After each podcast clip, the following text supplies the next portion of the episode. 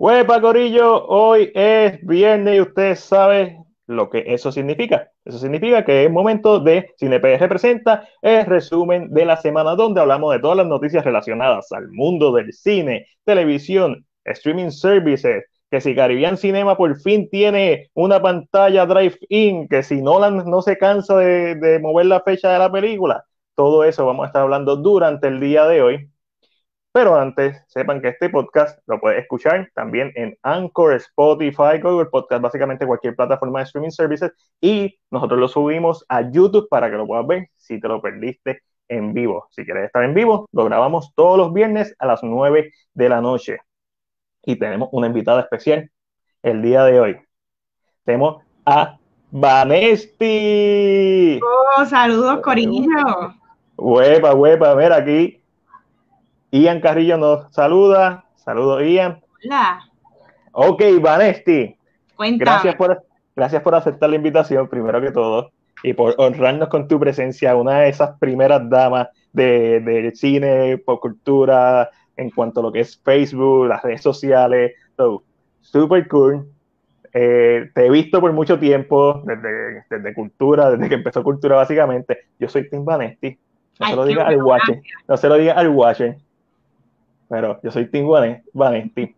So, cuéntame, ¿cuándo empieza tu pasión por el cine, la serie? ¿Cuándo, cuándo ese momento que tú hiciste clic o, o cuáles fueron esos momentos?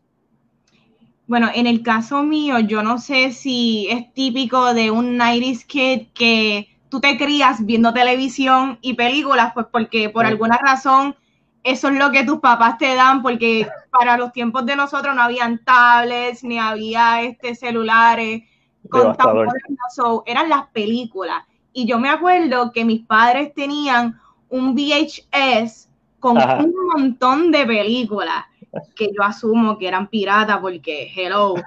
Y yo creo que el estar consumiendo tanto película fue lo que como que llenó ese amor porque ese era el vacío que yo necesitaba y lo llenó ese tipo de entretenimiento.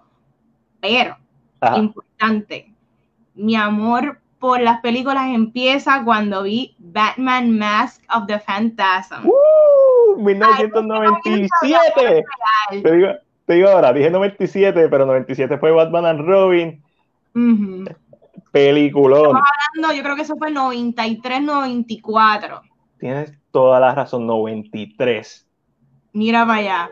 La Ah, qué duro. bien pequeña y yo, yo no sé si es que ya a mí me gustaba esa estética oscura o es que al ver esa película y ese fue el primer superhéroe que yo vi, eso me influenció a mí. Y desde ese Ah. momento yo creo que yo quedé enamorada del cine, enamorada de la animación y enamorada de Batman, porque yo soy una DC lover, ¿me entiendes? Sí, porque, porque Batman es mejor, pues es punto, Mejor. o sea, la gente lo sabe. Y cuando ese amor por el cine hizo la transición a voy a expresar mi opinión en las redes sociales. Porque realmente para eso es que funcionan las redes sociales, para expresar tu Ujú. opinión y, que, y tener una plataforma en donde como ustedes, Cultura, y está Luismi, Ángel del Dogout, este, o sea, hay un montón, son muchos, Claro. tú creas esta comunidad, pero cuando ese momento en donde pasa, pasa de ser simplemente un fanático casual con mucho amor al cine y, Claro. y decides ser un, esto, un, un- estoy, pens- estoy pensando en la palabra ícono, pero una persona, una personalidad dentro de, esta, de esta- dentro de las redes sociales.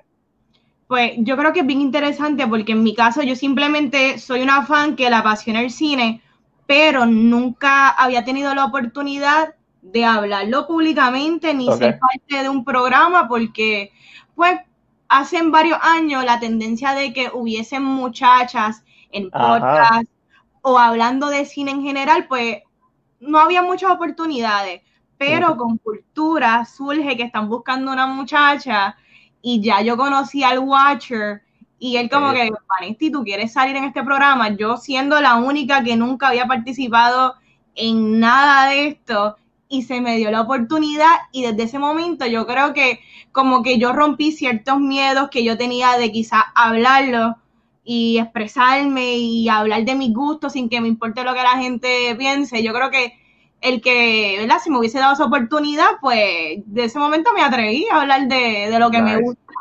Sí, a todos nos gusta. Igual nosotros, nosotros por más, por más que pase el tiempo, al final del día somos fanáticos del cine. Y eso es lo que nos gusta. Y, y, tratamos de ver todo lo posible, y tratamos de educarnos, de aprender del cine.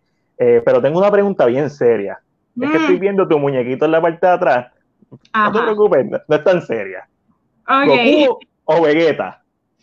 Mira, yo soy Team Vegeta, pero no te voy a mentir que me hicieron este regalo de Super Saiyan 4 ah, y de verdad que estéticamente es bien pleasing y apela a mi gusto. Se ve bien lindo ahí. Está hermoso. Ese diseño de Super Saiyan 4 está en la madre.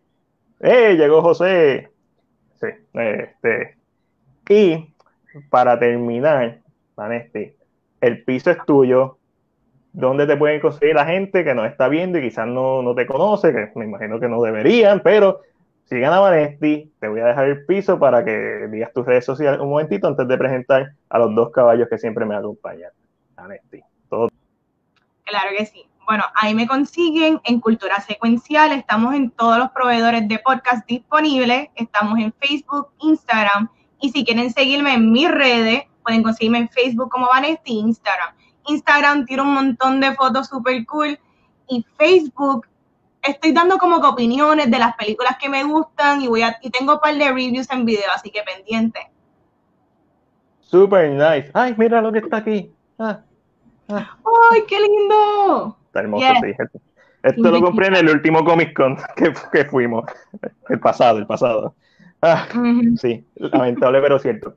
También te pueden conseguir, obviamente, con cultura. Está en Top of the Month con tu hermana. Está súper cool hablando de, de, lo mejor del mes. Y a veces. Y lo peor. Y lo peor, y lo más caca. Garbage. Lo mejor y lo peor. Y con eso es momento de dar paso a nuestras dos contrapartes. En primer lugar, en la esquina azul, tenemos al creador, CEO de CinePR Science 2011, Chris Ortiz. Saludos, Corillo el hombre que no abre los ojos. Le dicen el Brook del cine PR. Y en la otra esquina, en la esquina rosada, pues su apellido es rosado, tenemos a Angelo Davis. Angelito, Chris, ¿cómo están? Tenía el micrófono apagado y yo hablando aquí. Estamos, estamos cansados de esta semana tan fuerte, pero pues estamos, seguimos aquí. Esta semana fue bien divertida, sin luz, sin agua, entre medio de una tormenta. ¿Qué más podemos pedir? Mira, mira gente, para Vanesti, Vanesti, una de las primeras damas del cine en Puerto Rico, pero no sé si ustedes se recuerdan que antes de Vanesti hubo una, la Magda. Uh. Porque la gente pensaba que Mac era mujer. ¡Qué fuerte! ¿Really? Yeah. Cuando Mateo se presenta por primera vez con foto, la gente está como que. Eh, ya, bro, se, se, le nota la decepción de, en la cara a la gente, bien brutal. como que, ¡ah! Esta mujer que sabe de cine. Por razón escribían tanto. Mira, antes de pasar a lo que vimos, Corillo, la pregunta del día, perdón, es: ¿Cuál es el peor título de película traducido en español. La gente que nos está viendo pueden comentar.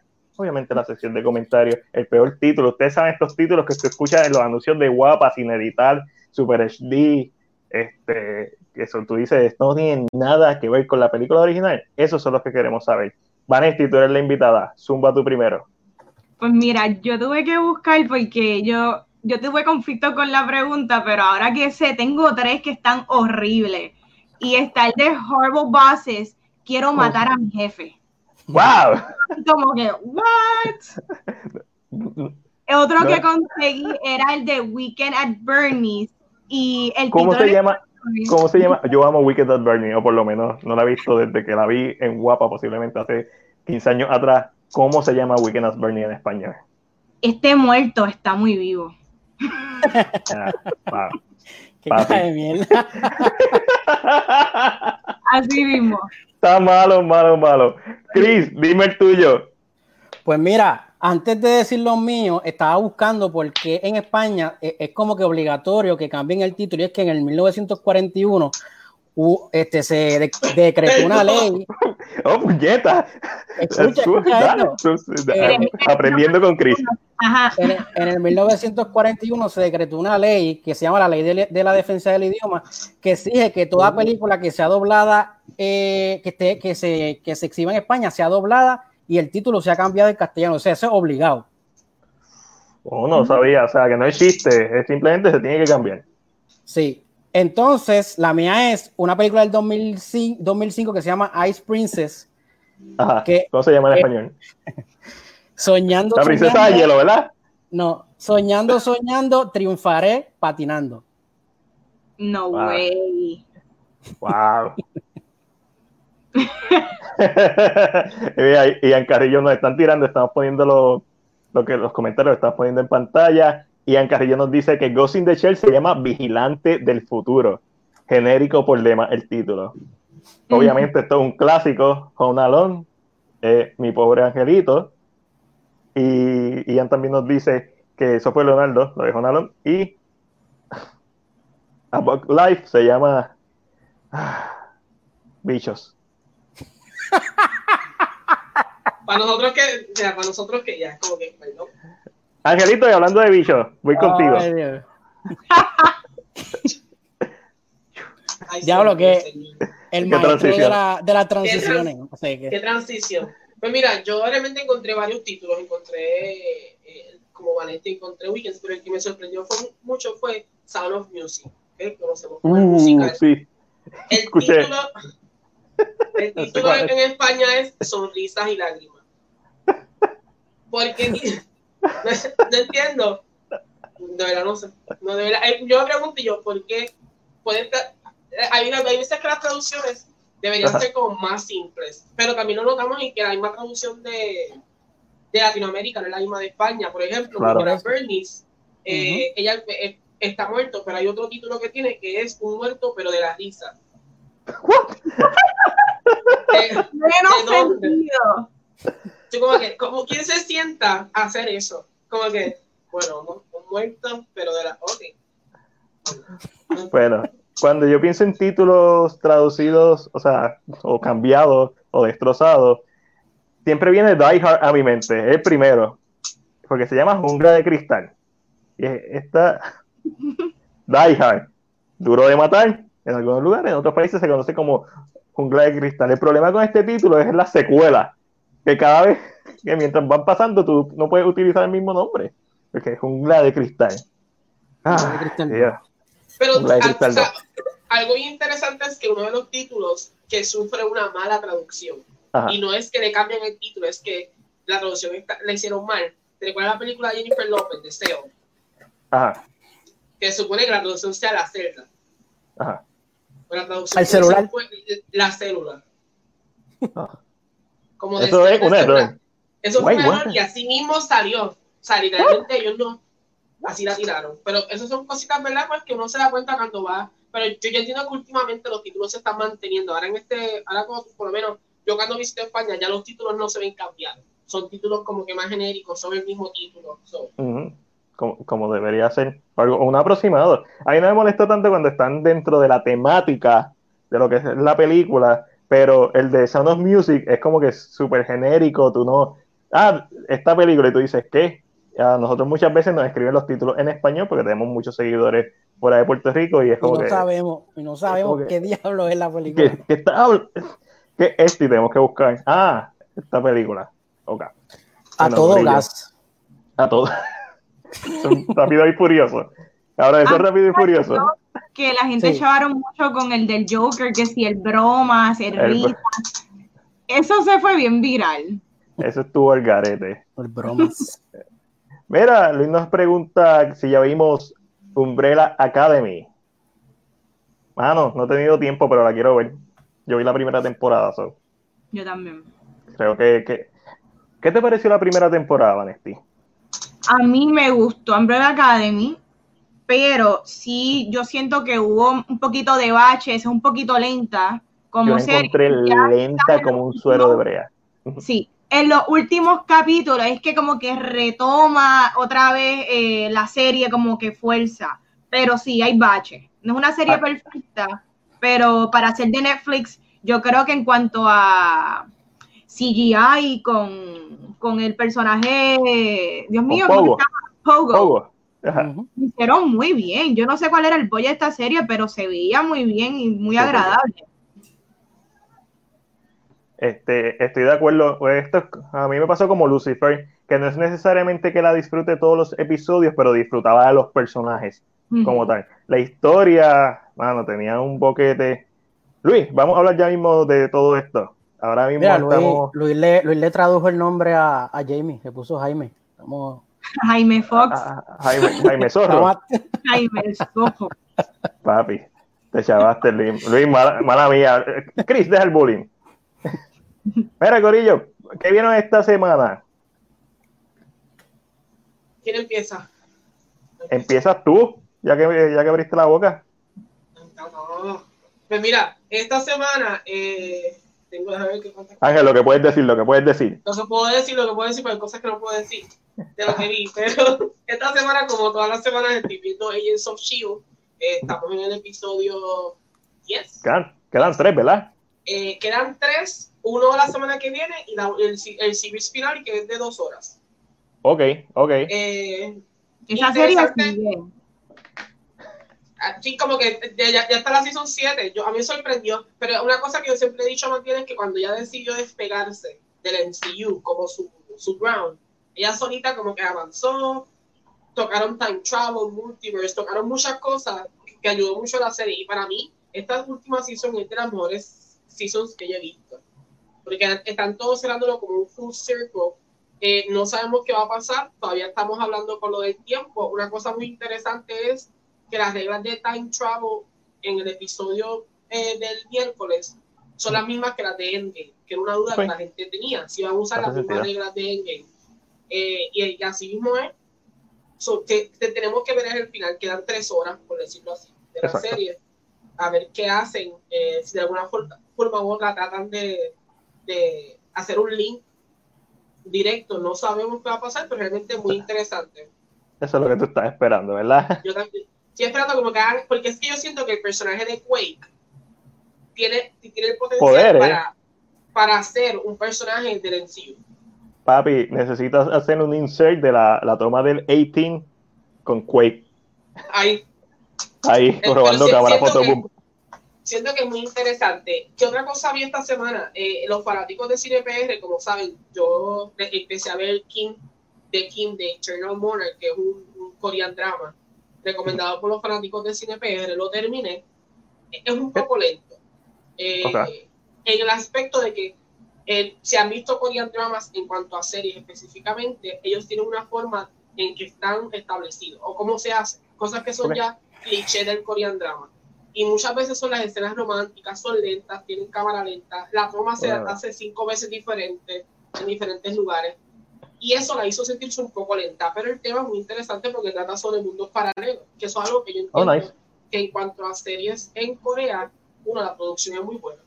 Tiene una- o sea, la calidad de, de, de- de la como- producción es muy buena. Es como cuando tú ves una novela de Telemundo y después la comparas con una novela de Brasil. Dice como que, ¿Qué es esto? ¿Qué es ¿De esto? dónde está? ¿Cuál es el, dónde es el porque aquí hay cinematografía y, acá hay- y aquí no. Y realmente pues muy interesante, la terminé. Eh, hay otras Ok. series que me recomendaron, so que las estaré viendo, pero si te gusta el Korean drama y sabes cómo trabaja el Korean drama ya de por sí, eh, es interesante. Después del episodio 7 es que coge velocidad. ¿Qué otra cosa vi? Déjame ver qué otra cosa vi. Ah, estuve viendo los artistas de Univis, de Univis, de, Univisión. de E- Eurovisión. Ah, de Eurovision, sí. Este año Eurovisión no va a salir, por lo tanto yo me senté y decidí ver los artistas del 2020. Ya, Eurovision no ha cambiado, sigue siendo lo mismo, pero siento que es una buena plataforma para conocer música distinta, no estar encanciado en la burbuja de Estados Unidos. En cuanto a música, y tú vas, pones así y salen los entry, hay música muy interesante. So Tengo que que- confesar, Ángel, tengo que confesarte algo. Yo cogí un día en el trabajo, porque yo puedo usar audífonos en el trabajo, no atiendo público, y puse eh, Only One de Yellow Card todo el día, ocho horas, escuché Only One de Yellow Card. So, Ya. Ya Todo lo el que día ahí. todo el día. Y era como que cada vez que me iba a cambiar, era como que, ah, te hago otra cosa que hacer y seguía, ah, déjame dejarla. y tengo, sorry, sorry, no sorry. So, Pues- Chris, pues ah, ¿viste, viste algo más, ¿verdad? vi algo más, lo más es que lo dejé para el final porque Vanetti también lo vio. Ok. So, no sé si cuando yo termine la paso donde Sí. Vanetti, no sé si- hace cuánto lo vio, pero eh, vi la película de Andy Samberg, Palm Springs. Sí. Uh, Esa, dije, tengo que verla porque como no puedo hablar de otras cosas, tengo que verla de Andy para hablar de algo que... La película me gustó mucho, pero siento que lo más que me gusta es la química entre Andy y la protagonista que es Christine Pilot. Realmente, ellos, para mí, ellos saben la película. Esto es un tema, lo que es el Groundhog Day, es un tema Ajá. que si no, se hace, si no se hace bien, se daña y se cae. exacto, que este loop en el tiempo. que se Que sigue usa para, repitiendo lo casi- mismo. para muchas cosas. Pero siento que la química de ellos dos y que Andy, y no sé si Vanetti piensa igual, pero Andy se echó para atrás un poquito en su comedia y dejó que ella brillara mucho más que él. Siento que eso hizo que la película me la disfruté, me reí, me, me hice preguntas. Yo decía, ¿qué yo haría si me estuviera pasando? ¿Qué cosas yo haría en mi vida en un día que sé que no tengo consecuencias literalmente? So. ¿Qué haría? Y lo encontré bien interesante. Es una buena comedia, es diferente, es, no es la típica rom-com que estamos acostumbrados. So, que, pero eso fue lo que vi y por eso es que pasa hablando de Vanetti, porque yo sé que Vanetti la vio. Sí.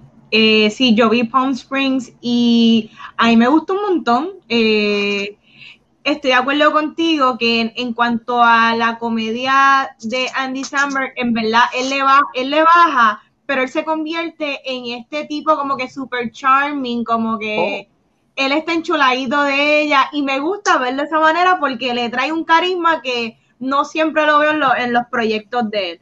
Pero en cuanto a sí, la película obviamente es en la fórmula de Groundhog, pero me gusta porque es refrescante. Eh, te, te demuestra que aunque se esté repitiendo el mismo día, puede ocurrir cosas distintas y cómo ellos juegan con eso. Ahí es que viene mucho de la comedia y también estoy bien de acuerdo. eh, la química de ellos, brutal. Se nota que ellos se divirtieron un montón haciendo esta película. Yo me creería que son jevos, pero sé que no. pero de verdad que la película dura 90 minutos. El Ah. pacing es bien rapidito. Ra- Yo creo que en los primeros 15 minutos hay un what the F moment que tú te quedas como que, eh, adiantre, y rápido la película te engancha, definitivamente. Nice. ¿Qué? ¿Viste algo más, Valentín? Adicional de eso, ustedes vieron Radioactive que salió en Amazon Prime. Angelito la vio. Vi Radioactive y... ¿Qué te pareció? Lo que pasa es que yo tengo ciertos issues con biopics. Eh. Los biopics a veces lo tratan, quieren abarcar tanto que pues parece una revista que tú simplemente estamos glossing over cosas bien importantes de, ¿verdad? De personajes en la historia que yo quiero saber más. Y es como que no me dan la sustancia. Yo quería saber, yo quiero saber de Mary Curry, pero a veces estas biopics que solamente se toman una semana de este personaje o un año específico, tú conoces más de ellos que cuando quieren abarcarte la vida completa. Claro. Y pues yo siento que Rosamund Pike actúa brutal siempre. Ah. Y la película ella la salva, pero no te puedo decir que es tremenda película porque hasta elementos de la cinematografía, el budget se ve bien, bien reducido. Ok. Aunque la, la hacen bonita, pero se ve que es muchos sets, ¿me entiendes? No, no sé, se, se ve Sí. pequeña. Sí, te entiendo perfectamente. Yo siempre he dicho, una de mis reglas a la, a la hora de ver una película, además de siempre la película empieza con A, con 100% de puntuación, es que al momento que tú te das cuenta que hay una película mejor, que puedes hacer una película mejor y sabes definirlo, pues la película mm, empieza a bajar, tienes que bajarle. Por Mm. más que te guste, pero si tú dices, diablo, esto pudo ser mejor, pudo ser mejor. Bien Pudo sencillito. So, Radioactive en Amazon Prime y Palm Springs está en Hulu. En Hulu. Eh, Correcto. que no sé si notaron, Hulu cambió su, la plataforma. Ya la cambió por El- fin. El, lo que El- hicieron el- un cambio. Yo no me acostumbré porque yo siempre he sido Hulu desde el principio. So, ya yo tenía Hulu, ya era entro y digo, ¿y ahora qué hago? ¿Por ¿Dónde voy? ¿Cómo juego? Pero no sé si ahora para las personas que no lo han intentado, se les hace más sencillo buscar en Hulu. No sé, lo digo por ahí por si acaso alguien lo quiere intentar y darnos una, un feedback de si les gusta Hulu ahora, pues está el Mira, Chris, ¿y qué tuviste? Pues yo vi eh, la serie, una serie de seis episodios, eh, Street Food Latinoamérica. Ah, nice. Yo sí. soy amante de, de esas de esas series que tienen que ver con comida, por eso es que estoy tan flaco. Y trata sobre, esta, sobre estos países latinoamericanos eh, que son conocidos mucho por su gastronomía callejera. Entonces, a- aparte de que te presentan la cultura Te y tradición los de ese perros. país, Me, me mutaste, pero no son míos. Normalmente son tuyos, no te preocupes. Normalmente son de Ángel. Sí, normalmente son los Ah. míos. So, Street Food Latinoamérica, y vi que pusiste en tu crítica que fue, que fue bien emotiva. Sí, hubo un pues sí, porque ellos te ponen eh, la cultura y tradiciones de, de esos países, pero te presentan una historia que corre todo el episodio, una, una historia de superación. Nice. Y pues la, la saben hacer de una manera que, te, que se te aguan los ojos, mano. Y está bien Ah. bonita. Para los que les gustan la serie de comida, está bien hecha. Ellos son los que hicieron Street Food Asia, que también está, está brutal. Lo Nice. otro que vi fue Eurovi- Eurovision. ¿Por fin la visto. viste? Sí, ¿Qué la tal? vi. ¿Tú eres como Me- la mayoría del mundo que odia a Will Ferrell? No, a mí me gusta Will Ferrell. A mí me gusta Will Ferrell, a mí me encanta What? este brother, me encanta Elf. Ok, está bien. Y creo que en esta película no me gustó mucho su actuación, pero sí me gustó mucho Rachel McAdams. Creo que Rachel Ah, McAdams es esas. Pero lo gracioso de esto es que nosotros que no estamos, que no nos, al que no le gusta Will Ferrell, nos gustó la película. Y al que tal vez le gusta la, la comedia de Will Ferrell, no le gusta la película porque lo siente más. Lo cual Sí, lo encuentro eh. bien interesante, lo encuentro completamente interesante esta idea de que Sí, entonces me estuvo bien raro cuando ustedes dijeron que la vieron y no le gustó, y obviamente no le gusta Will Ferrell. Yo sé que a Matías no le gusta, no sabía que a ti no te gustaba. Pero sí, me gustó mucho también el papel de. ¿Cómo se llama? Ayúdame. Este, Eh, eh, ah, Dan Stevens, Dan Stevens. Dan, eh, de Dan Stevens. la bestia, la bestia. me gustó el papel de Dan Steven. Él era como que tenía manerismo, pero era como que bien macho a la misma vez. Entonces tú no Era sabes. ruso, Chris, recuerda, era ruso. Ah, exacto. Y el papel me, enca- me- no, eh, me encantó mucho la comedia del tipo este que siempre estaba bien molesto. Yaya Dindon. Ah, Diablo. Yaya Dindon, eso es lo mejor. Eso es lo mejor. Yaya Dindon es vida. Y, y sí, pues vi esa, esas dos, esa, la película y la serie y me gustaron mucho. Nice. Pues yo vi un documental que está en Amazon. ¿Está en Amazon? Sí, está en Amazon Prime. Es All the Colors of Yellow, que es un documental sobre el género Yalo, que es el predecesor del slasher, básicamente el papá del slasher, que es este género de horror italiano, más de detectives, pero resolviendo o buscando a un criminal, a un asesino en serie, que tiene todo lo, todo lo que presenta el Yalo, el point of view, guantes, cuchillos y misterio, más thriller misterio, que estoy estoy obsesionado con ese género. Eh, los caballos de ese género eran Mario Baba, eh, Dario Argento, que todavía sigue dando bandazos por ahí, aunque lo que está haciendo es bien basura, pero Dario Argento hizo Suspiria, la original, hizo. Tenebre, hizo Inferno, hizo eh, el, el Ave de las Plumas de Cristal, que fue su primera película, y el, el Gato de Nueve Colas, un montón de películas. También vi eh, tú sabes, cuando a uno le dan ganas como de ver una mierdita, ay, no, hoy no quiero, hoy no, no, mi- no estoy para, para meterle al cuerpo algo pesado, un drama pesado, no quiero ver un Seven Samurai, no quiero ver este, algo inteligente como Gone Girl, no quiero ver nada, quiero ver una mierda. Pues vi Dune Eternal, eh, Dune Annihilation, que está en Netflix. Y mano, me gustó por lo que es. Es una basurita ahí chévere que se deja ver, acción, va, como adaptación de los juegos está ok, I guess. Sufre mucho de su presupuesto, pero una película bien, mano, que puedes poner de fondo y no, no, no te va a querer matar, a menos que estés buscando que sea la próxima John Wick. Ahí, pues obviamente te va a pegar un tiro en el pie con el BF, con el BF. Este, y ahorita terminé de ver Throne of Blood, que es una película del 57 de Akira Kurosawa, con Toshiro Mifune como protagonista, está en HBO Max, eh, estoy también obsesionado con las películas de Samurai, que es el género de Chambara, así que estoy esperando que me llegue el Criterion Collection de Seven Samurai, que lo mandé a pedir, Y también mandé a pedir, no sé si te lo dije, Angelito, Portrait para Lady on Fire. Lo mandé a pedir en, que Mario Alegre la puso entre, entre sus películas favoritas y después cuando salió digital para ver, la vi y Ángel la vio. Pero, y ¿pero qué me diste? ¿El, el, el Criterion? El Criterion, sí, en, en Barnes Noble, que tiene un 50%. Esa, yo creo esa que toma final. Este.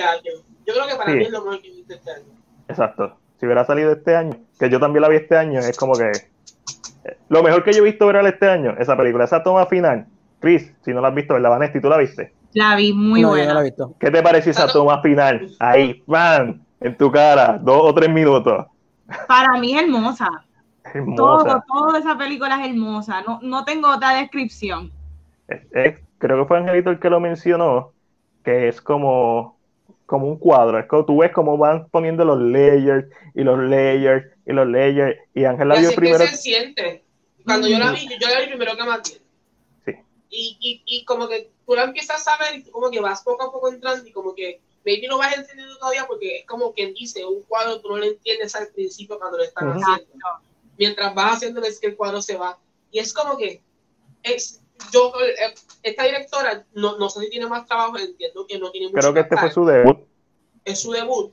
Y Creo. para hacer su debut se siente como si fuera una pintora que está pincelada a pincelada montando una, una obra que al final tú dices, wow. Y esa toma final yo la vi y decía, Matías, tienes que verla porque la toma final de la película es como que, Y yo estaba pensando, ¿qué será? Y haciéndome mil, peli- mil películas en la mente. Y yo, va a ser el twist, va a tener algo. Y cuando la vi, fue como que, no, esto es perfección. Ujú. Yo, eh, cuando tú sabes, diablo, esto es una película que yo no le encuentro nada malo. Esta película está on point en todo lo que hace. So, pues eso fue lo que vimos. Está en Hulu, correcto. Eh, y ahora vamos para Coming Soon, donde vamos a estar hablando como una hora de las noticias de cine, televisión, y después vamos a hablar de los streaming services. Ángel, dame el Cosby Report. pues miren el Cosby Report como siempre. Eh, claro, vamos a repetir un par de títulos porque son cosas que han pasado, pero tengo 10 títulos que también son los, que la gente más espera. Si alguien tiene una pregunta algún otro título, me deja saber porque tengo una lista aquí eterna de fechas que se movieron. Dejando en claro que hay películas que no sufrieron cambios, como Kingsman se quedó en la fecha que estaba pautada. Por lo tanto, no la menciono porque realmente se quedó en la misma fecha. Pero de estas películas, la más esperada, vamos a decir que es Tenet. Eh, Tenet va a estrenar eh, internacionalmente eh, lo que sería agosto 26, claro, en las ciudades que esté completamente, que se aseguró que los cines quieran. Estados Unidos va a depender mucho de los estados, porque sabemos que muchos de estos estados tienen poder para decir si el cine abre o no. So que, aunque está planificado para el Labor Day Weekend, no entiendo que no va a abrir en todo Estados Unidos. Esa es, la próxima, esa es la primera semana de septiembre. Correcto. Pero para lo que es Puerto Rico, lo que los fanáticos de Puerto Rico, tener esta pautada para estrenar el 10 de septiembre. Claro está, esto, esto es como siempre digo a mi, a, mis clientes, esto es cambiante, esto puede cambiar de la noche a la mañana. Así que tampoco lo esperen, si no estrenan, no se molesten, pero está pautada para el 10. Otra película que se le cambió la fecha, pero se están escuchando rumores de que se va a volver a cambiar es New Mutants. New Mutants Mm. está pautada para el 28 de agosto, pero Lo mejor del Comic Con at Home. Pero en, en, en, lo- las promos internacionales, donde la fecha estaba como 28 de agosto, se le borró la fecha del 28 de agosto y dice Coming Soon. So, no sabemos exactamente cuál es el plan con New Mutants, aunque tiene fecha del 28 de agosto, no les sorprenda que uh, se vaya del de calendario y esperemos otra vez. Que es lo que dijimos la semana pasada. Cada país debe decir que, o sea, en qué momento puede abrir sus cines. Vayan así, porque realmente, pues, la próxima, Mulan, no tiene fecha.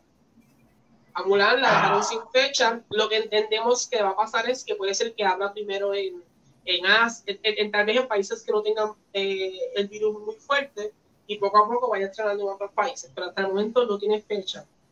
Eh, Wonder Woman, octubre 2.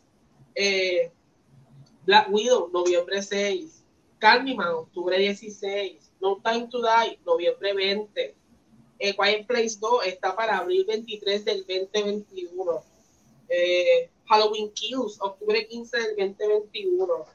Eh, In the Heights, junio 18 del 2021. Eh, Yo quería ver In the Heights. Soul, la mueven para noviembre 20. Eh, Ah, Milan este que es una noticia que tal vez tiene un nicho, un nicho específico, pero Milan Tech Space the Music Ajá. está para algunos cines para septiembre primero, pero el mismo día también sale para, para On Demand. O sea, ellos van Y- a darlo de las dos maneras. Y yo creo que eso es perfecto para hacer la transición a lo que pasó entre Universal y AMC.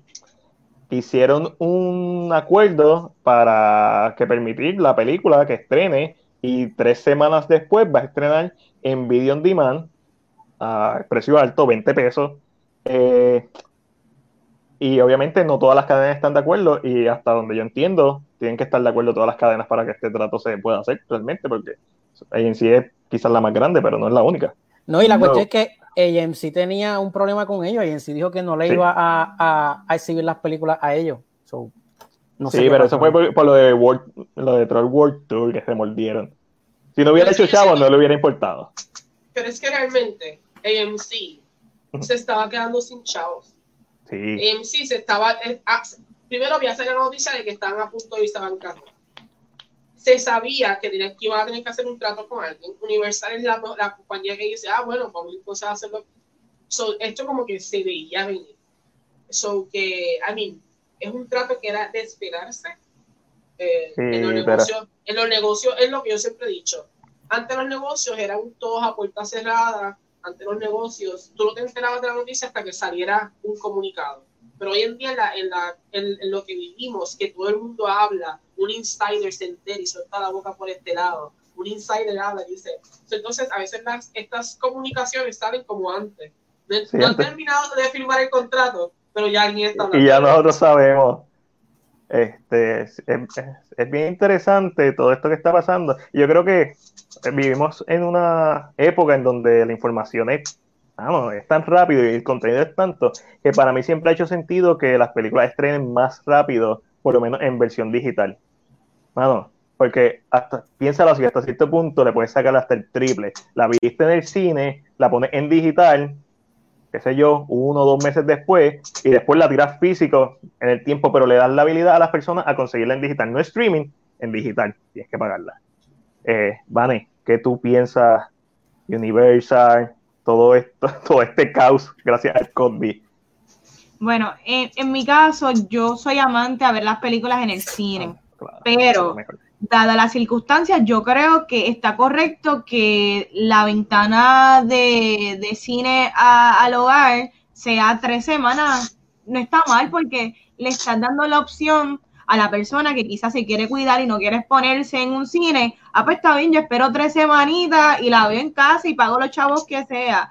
Versus a que la persona diga, diante, es una película que estoy loca por ver y voy a tener que arriesgarme y no, ¿me entiendes? Y como tú dices, hay más chavos, porque si tú le dices a la persona, no, vas a tener que esperar tres, cuatro meses para ver esta película, pues está bien, olvídate.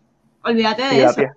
Piratea. Hay más chavos en estos momentos en tirarle a- a, de las dos maneras, estoy de acuerdo. Y también es, depende de la película. Eh, Esto tampoco, tú sabes, varía, porque un Tenet que le que costó hacerla cuando. 200 hay millones. que tirarla en el cine porque tiene que hacer dinero. Exacto. Exacto. No, definitivo, esto eh, varía de película en película. Eh, y ya que mencionaste Tenet, me voy a brincar una noticia, voy para la 4. Eh, Variety informa que, como lo mencionó Ángel, Tenet va a estar estrenando en, en París, en países extranjeros el 26 y ve- o 28 de agosto, en Estados Unidos la primera semana de septiembre y en Puerto Rico va a llegar la segunda semana de septiembre, septiembre 10. La piratería. Vamos a hablar. Esto es un tema bien serio. Y aquí no vamos a juzgar a nadie, porque ese no es el punto. Pero, pero, el, pero una realidad. Mira, es, una, este, real- como que. uh, es una realidad. La película, una vez salga en mercados internacionales, se va a piratear. Eso es, eso es inevitable. Pero, pero haciendo paréntesis, eso no quita. Yo creo que es la mentalidad. Esto tiene que ver mucho con la mentalidad de las compañías. Que yo vea una película pirateada no quita que yo vaya al cine a verla. Ah, no, porque es claro. la misma experiencia. So, yo creo que la, esta el mejor ejemplo que te puedo dar es Game of Thrones.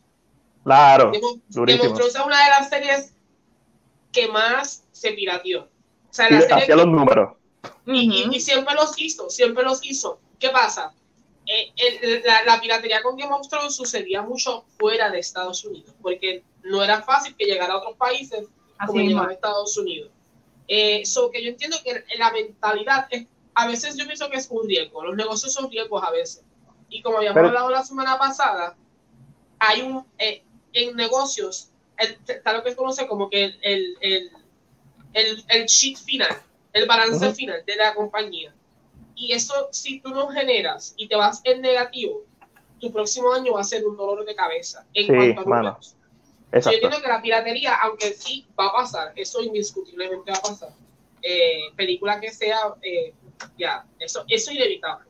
Ujú. Pero, pero yéndome por esa misma línea, yo también pienso que la persona que ve películas piratas, el que, o sea, el que consume todo lo que consume es películas piratas, no es el mismo seguidor que va al cine, que es el- la masa que va al cine. El seguidor que va al cine ama la experiencia del cine. Y esa gente, eh, no importa cuántas versiones salgan piratas, si salen con los subtítulos en, en coreano, en taiwanés, si la película se escucha, Si sale la- la- ver la, la- gente pasando. La gente pasa por el El, medio. el audio está mal sincronizado, no importa Si la nada de ves y, y cortan como un, un pedazo, y no hablo de experiencia personal, pero cortan un pedacito de la pantalla. Tú sabes, ahí está el guardia, ahí está el guardia. Ajá.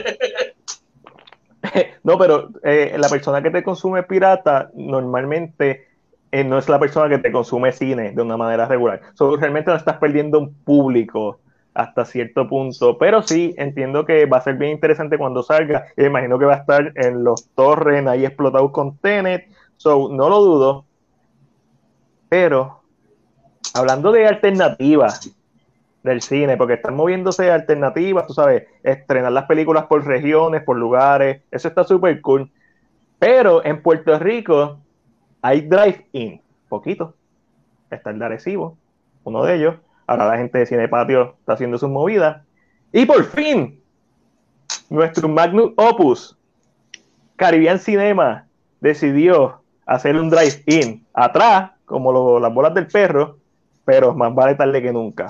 Y obviamente, como la potencia que ellos son, van con todos los power, con proyector laser, papi, que vas a ver ahí 3D, te vas a sentir dentro de la película. Y esto va a estar en el, en el estacionamiento de District.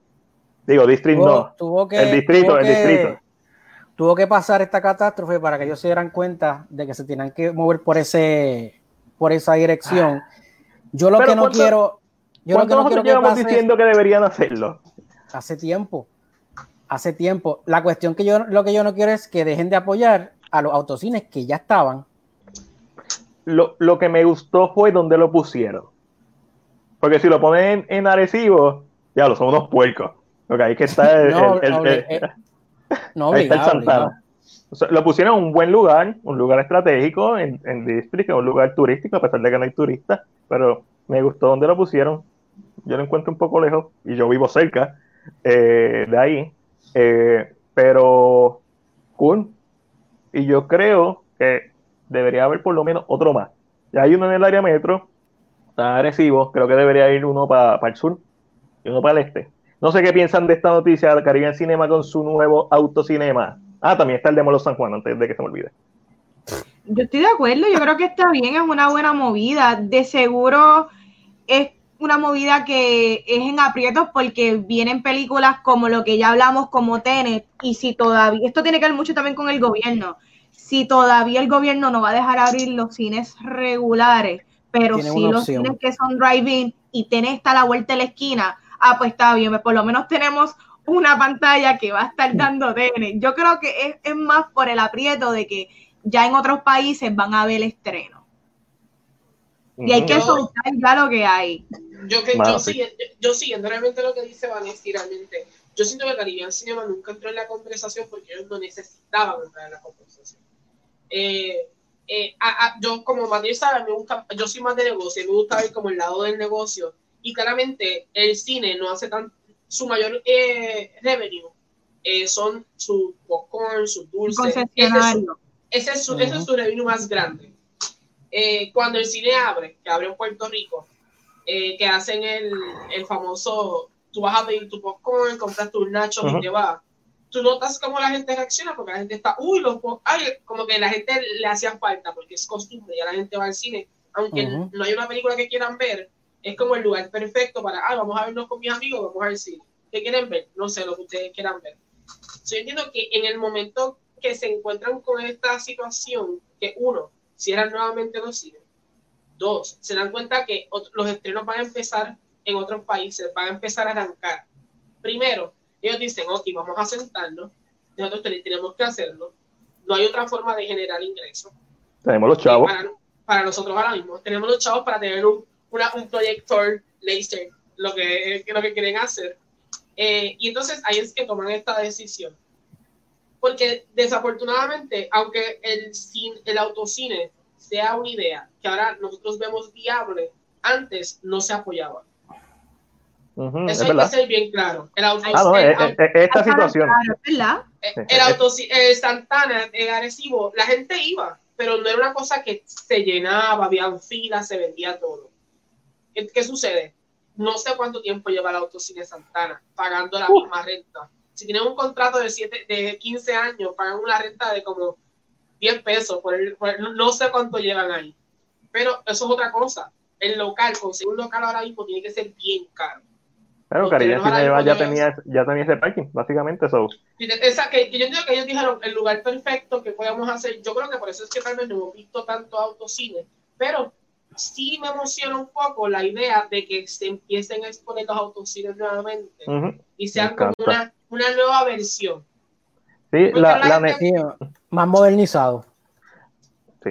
Exacto, yo, yo quiero a gente en patines, no importa que sea más modernizado. Yo quiero a gente en patines, va con su bandejita. tome, señor Rodríguez. gracias. Ave María. Usted quiere un tipo, un tipo diner ¿no? así de los ah, Eso Claro, la, la necesidad.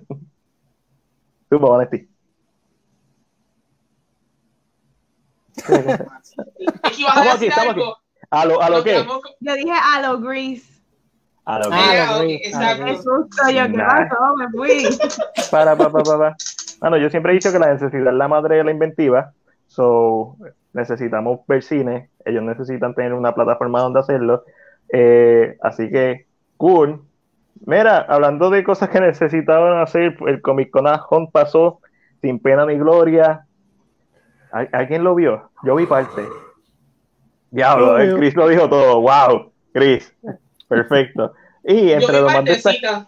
Yo vi partecita. Eh, entre los más destacados del Comic Con fue eh, uno de los paneles que hizo Keanu Reeves, en donde habló de Constantine, ya que la película cumple 15 años y, y sigue, sigue, expresando su deseo de hacer una segunda parte de Constantine.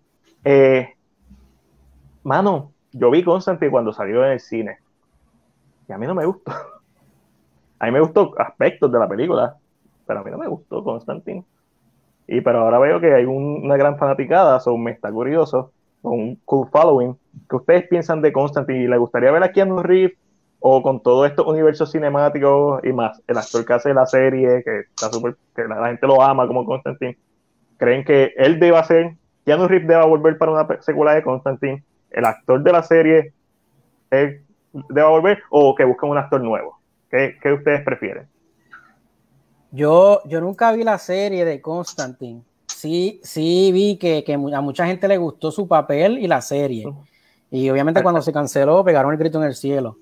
Pero eso que eso, eso, eso que dijiste de un universo estaría chévere, del universo de Constantine, ya que esto de, de los cómics todavía, todavía tienen su auge y todavía su fanaticada, y eso es lo de ahora de la serie, deberían hacerlo. ¿Y no te gustaría ver a un nuevo actor como Constantine? Es que no me viene nadie a la mente, mano. Daniel Craig, por ejemplo. No. No, ok. Angelito, Vanessa. Yo no tengo problema en ver a Keanu Reeves. ¿Te gustó la película? ¿Te gustó la película? Yo creo que esa es la pregunta principal. ¿Te gustó la película del 2005? A mí me gustó. A mí me gustó la interpretación del diablo y me encantó la interpretación de, Tilda de Gabriel. Sí. Eh, y que ya no le metió. Ay, y, la, y el viaje al infierno con el gato, los pies en el agua. ¿Cómo? Eso está cool. Está súper cool. Pero la película, no sé. Yo siento que es, uno, Constantine sale cuando todavía, eh, como que esta idea de cómics todavía no estaba. No, no estaba, exacto. Era como una idea como que vamos a hacer una película basada en cómics, pero vamos a tratar de vender esto al público general. So, yo creo que yo la vi con esa misma idea, y tal vez no estaba tan invested en, en lo que son, eh, ah, ¿qué es esto? que no Y yo creo que yo me la disfruté. Por lo que era, me la disfruté. Lógicamente, si, si será una, una continuación con Keanu, se tiene que trabajar. Varias cosas Mucho. que trabajar. Eh, para mí, si quieren hacerle un soft reboot, a mí no me molesta tampoco. No tendría problema porque la otra es bastante, ha pasado bastante de la otra, como para yo dejar pasar que, que le hicieron unos cambios para, que, para que sea mejor. Yo nunca he visto al actor que, que hace de Constantine. Sí, creo que le gusta mucho a la gente porque es muy parecido al del cómic.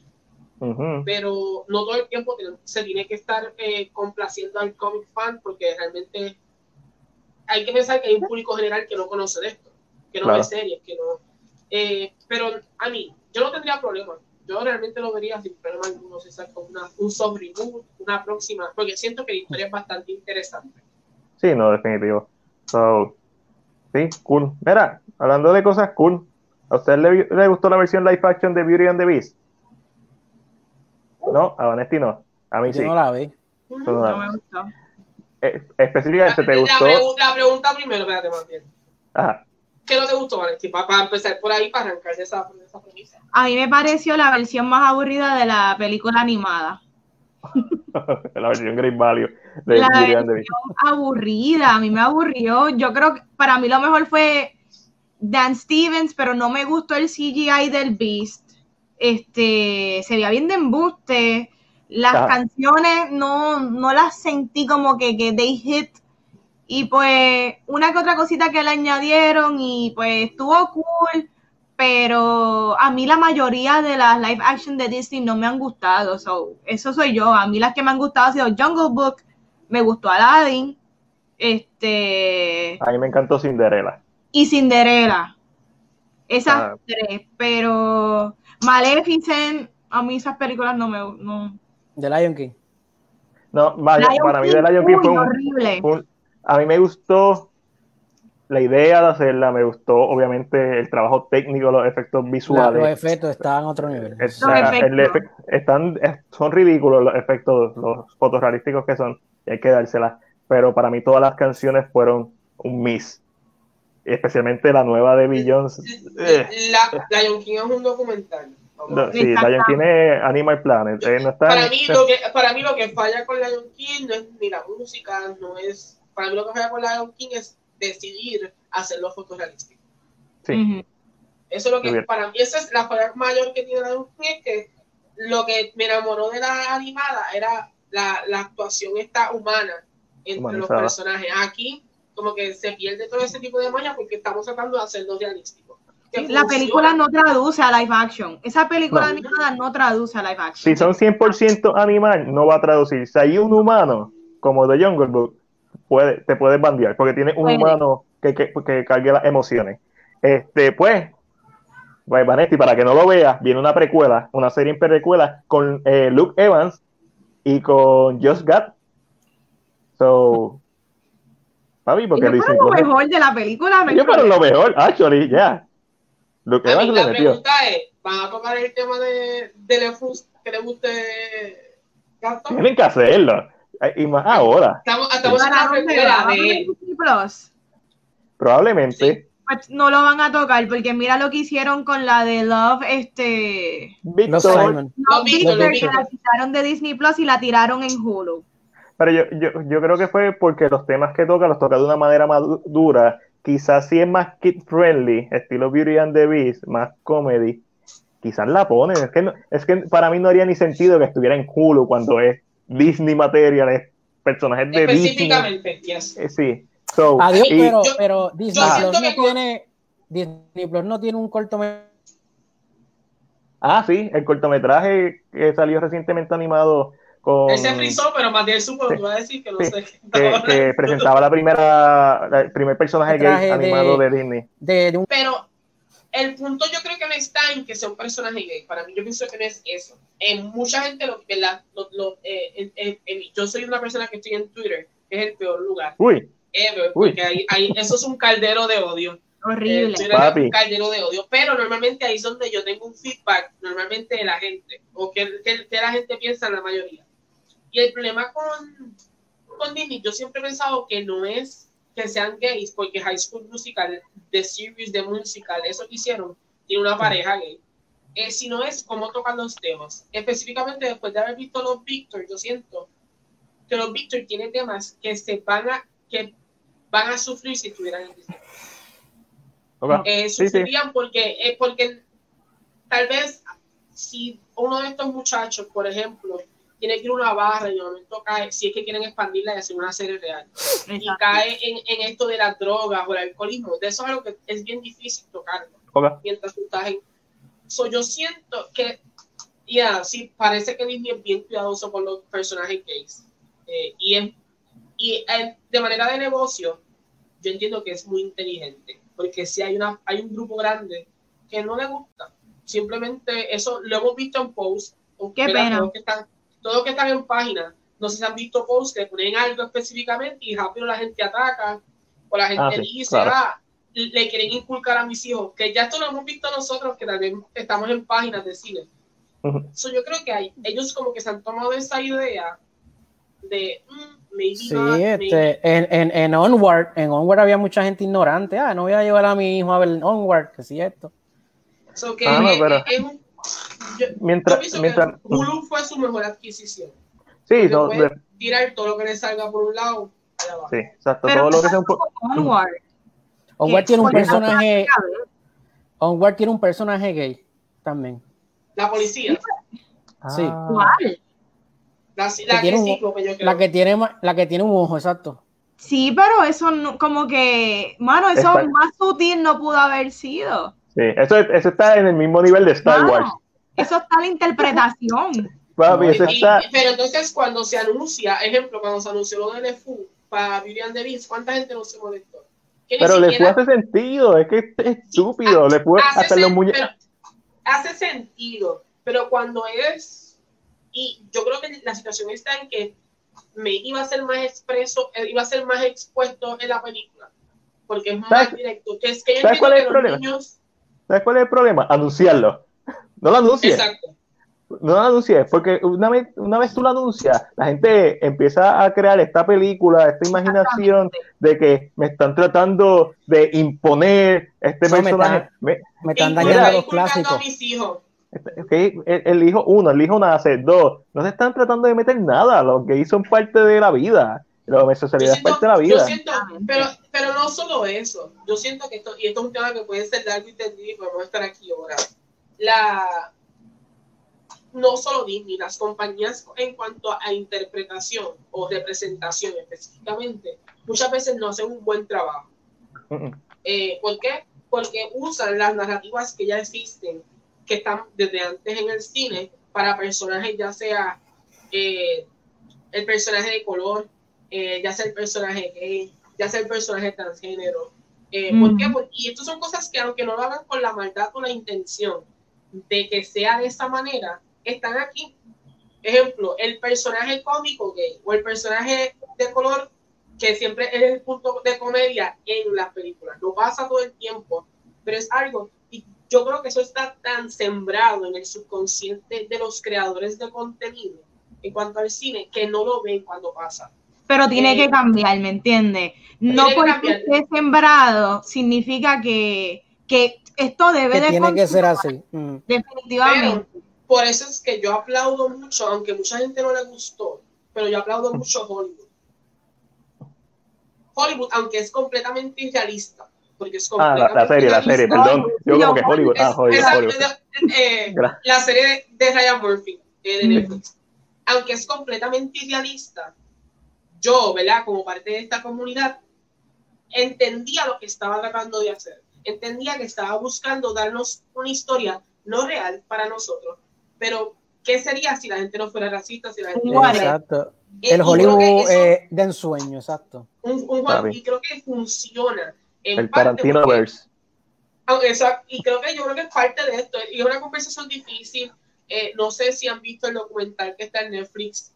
Eh, se olvidó el nombre. Uf. Se tiene que ver de- con los transexuales, que sale la Core.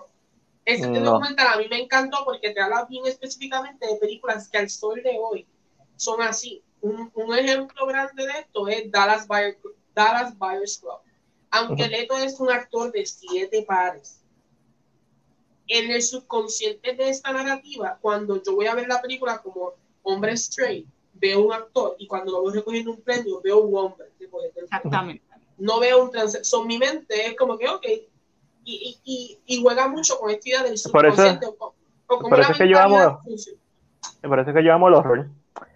El horror solamente se salvan las vírgenes o los vírgenes y los animales. Los perros. Siempre. Todo lo es demás- No- Todo lo demás, si, es- si hay un Jason Borges, va a pasar por el machete. Todo. Todo. Pero, eh, pero es parte, yo creo que la, no sé, de verdad que a mí la serie no me motiva mucho, volviendo al tema. No me, porque ¿qué vamos a hacer con ellos? En un pueblo tan pequeño, ¿qué vamos a presentar? Ujú. Esto es un Pero, pero li- no hay, na- limited, no hay limited series.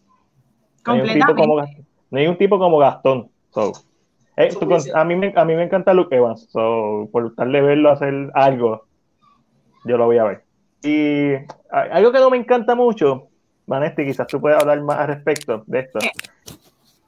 Es que por fin salió eh, la novela de Midnight Sun, que es Twilight desde la perspectiva de Edward Cullen.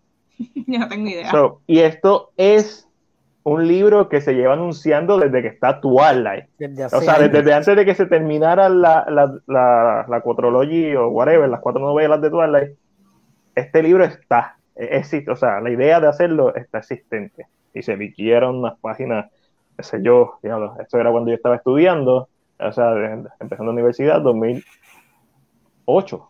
Desde el 2008 por lo menos yo sé de la existencia de, de este libro. Así que Stephanie Meyer por fin lo tiró. Hmm. Midnight. Voy a empezar porque yo no considero que Chao, Stephanie Meyer, eres chao. tiene chavo, sí, está buscando ahí de dónde sacar. Bueno, empezando porque yo no encuentro que ella sea una buena escritora. No te voy a mentir, yo tengo todos los libros de Twilight Yo, lo- yo, yo no leí Twilight, yo leí todos los demás. que no son la mejor literatura y que las películas no son buenas. Yo estoy clarísima de la situación, Pero, pero Tim Jacob. sigue una gran fanaticada de, ¿verdad?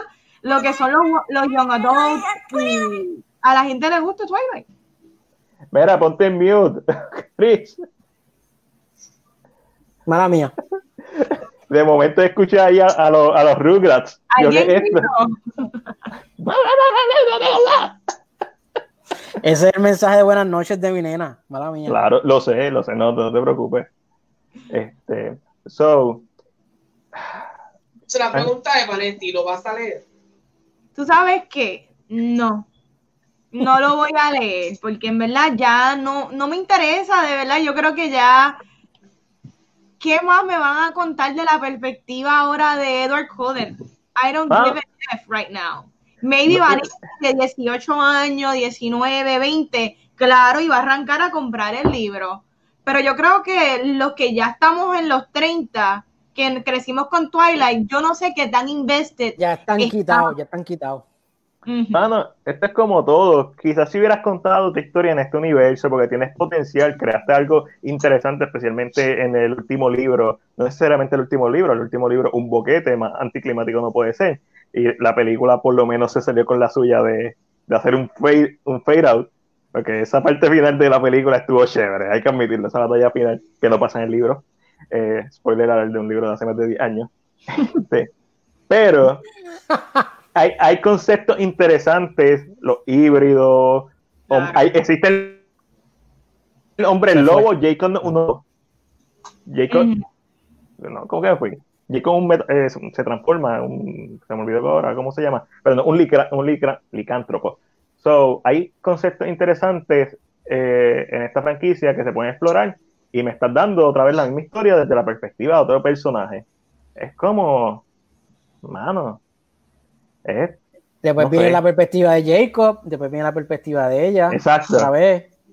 No me sorprendería que quizás en 5, 6, 7 años vayan a hacer otro reboot de Twilight y eso es todo. Para mí, ¿qué es eso? Quieren milk it. Mano, para mí Twilight es una franquicia con un potencial brutal si haces algo estilo eh, Francis Ford Coppola con, con The Godfather. Es que coges el material y lo transforma en algo, en arte. O, o The Shining, Exacto. Stanley Kubrick, que cogiste el concepto y hiciste lo que te dio la gana. Usaste la premisa e hiciste algo totalmente diferente. Para mí, eso, tú tendrías algún tipo de valor con Twilight. Si me vas a contar la misma historia, exactamente fiel al libro, eh, no sé, no sé. ya. Y hablando de contar la misma historia, Se Mira. parece a Stephen King. Chach. de Texas Chainsaw Massacre va a tener otra secuela. Maldita sea. Mira, está la secuela de la original, que es lado. Texas Chainsaw Massacre 2. Empezando. Está la secuela de, de, de remake. Está Texas Chainsaw, que es con Alessandra Daddario. Que es una secuela de la original. Y ahora está esta secuela de Texas Chainsaw, que lo único que me motiva es que va a ser producida por Fede Álvarez, que es el director de Don't Breathe y Evil Dead. Y eso es lo único que me motiva. Y va a tratar sobre un Letterface envejecido. Y, y, en este, y en esta época que vivimos con los Legacy Sequels, que como Halloween, que lo vimos hace dos años atrás, yo creo que podría funcionar esta, pero es más que todo porque confío en Fede Álvarez. No, él no va a ser el director. No, no, no sale, no, no escribí quién era el director. No sé, Chris. ¿Tú sabes quién es el director? No sé, deja ver. No me grites.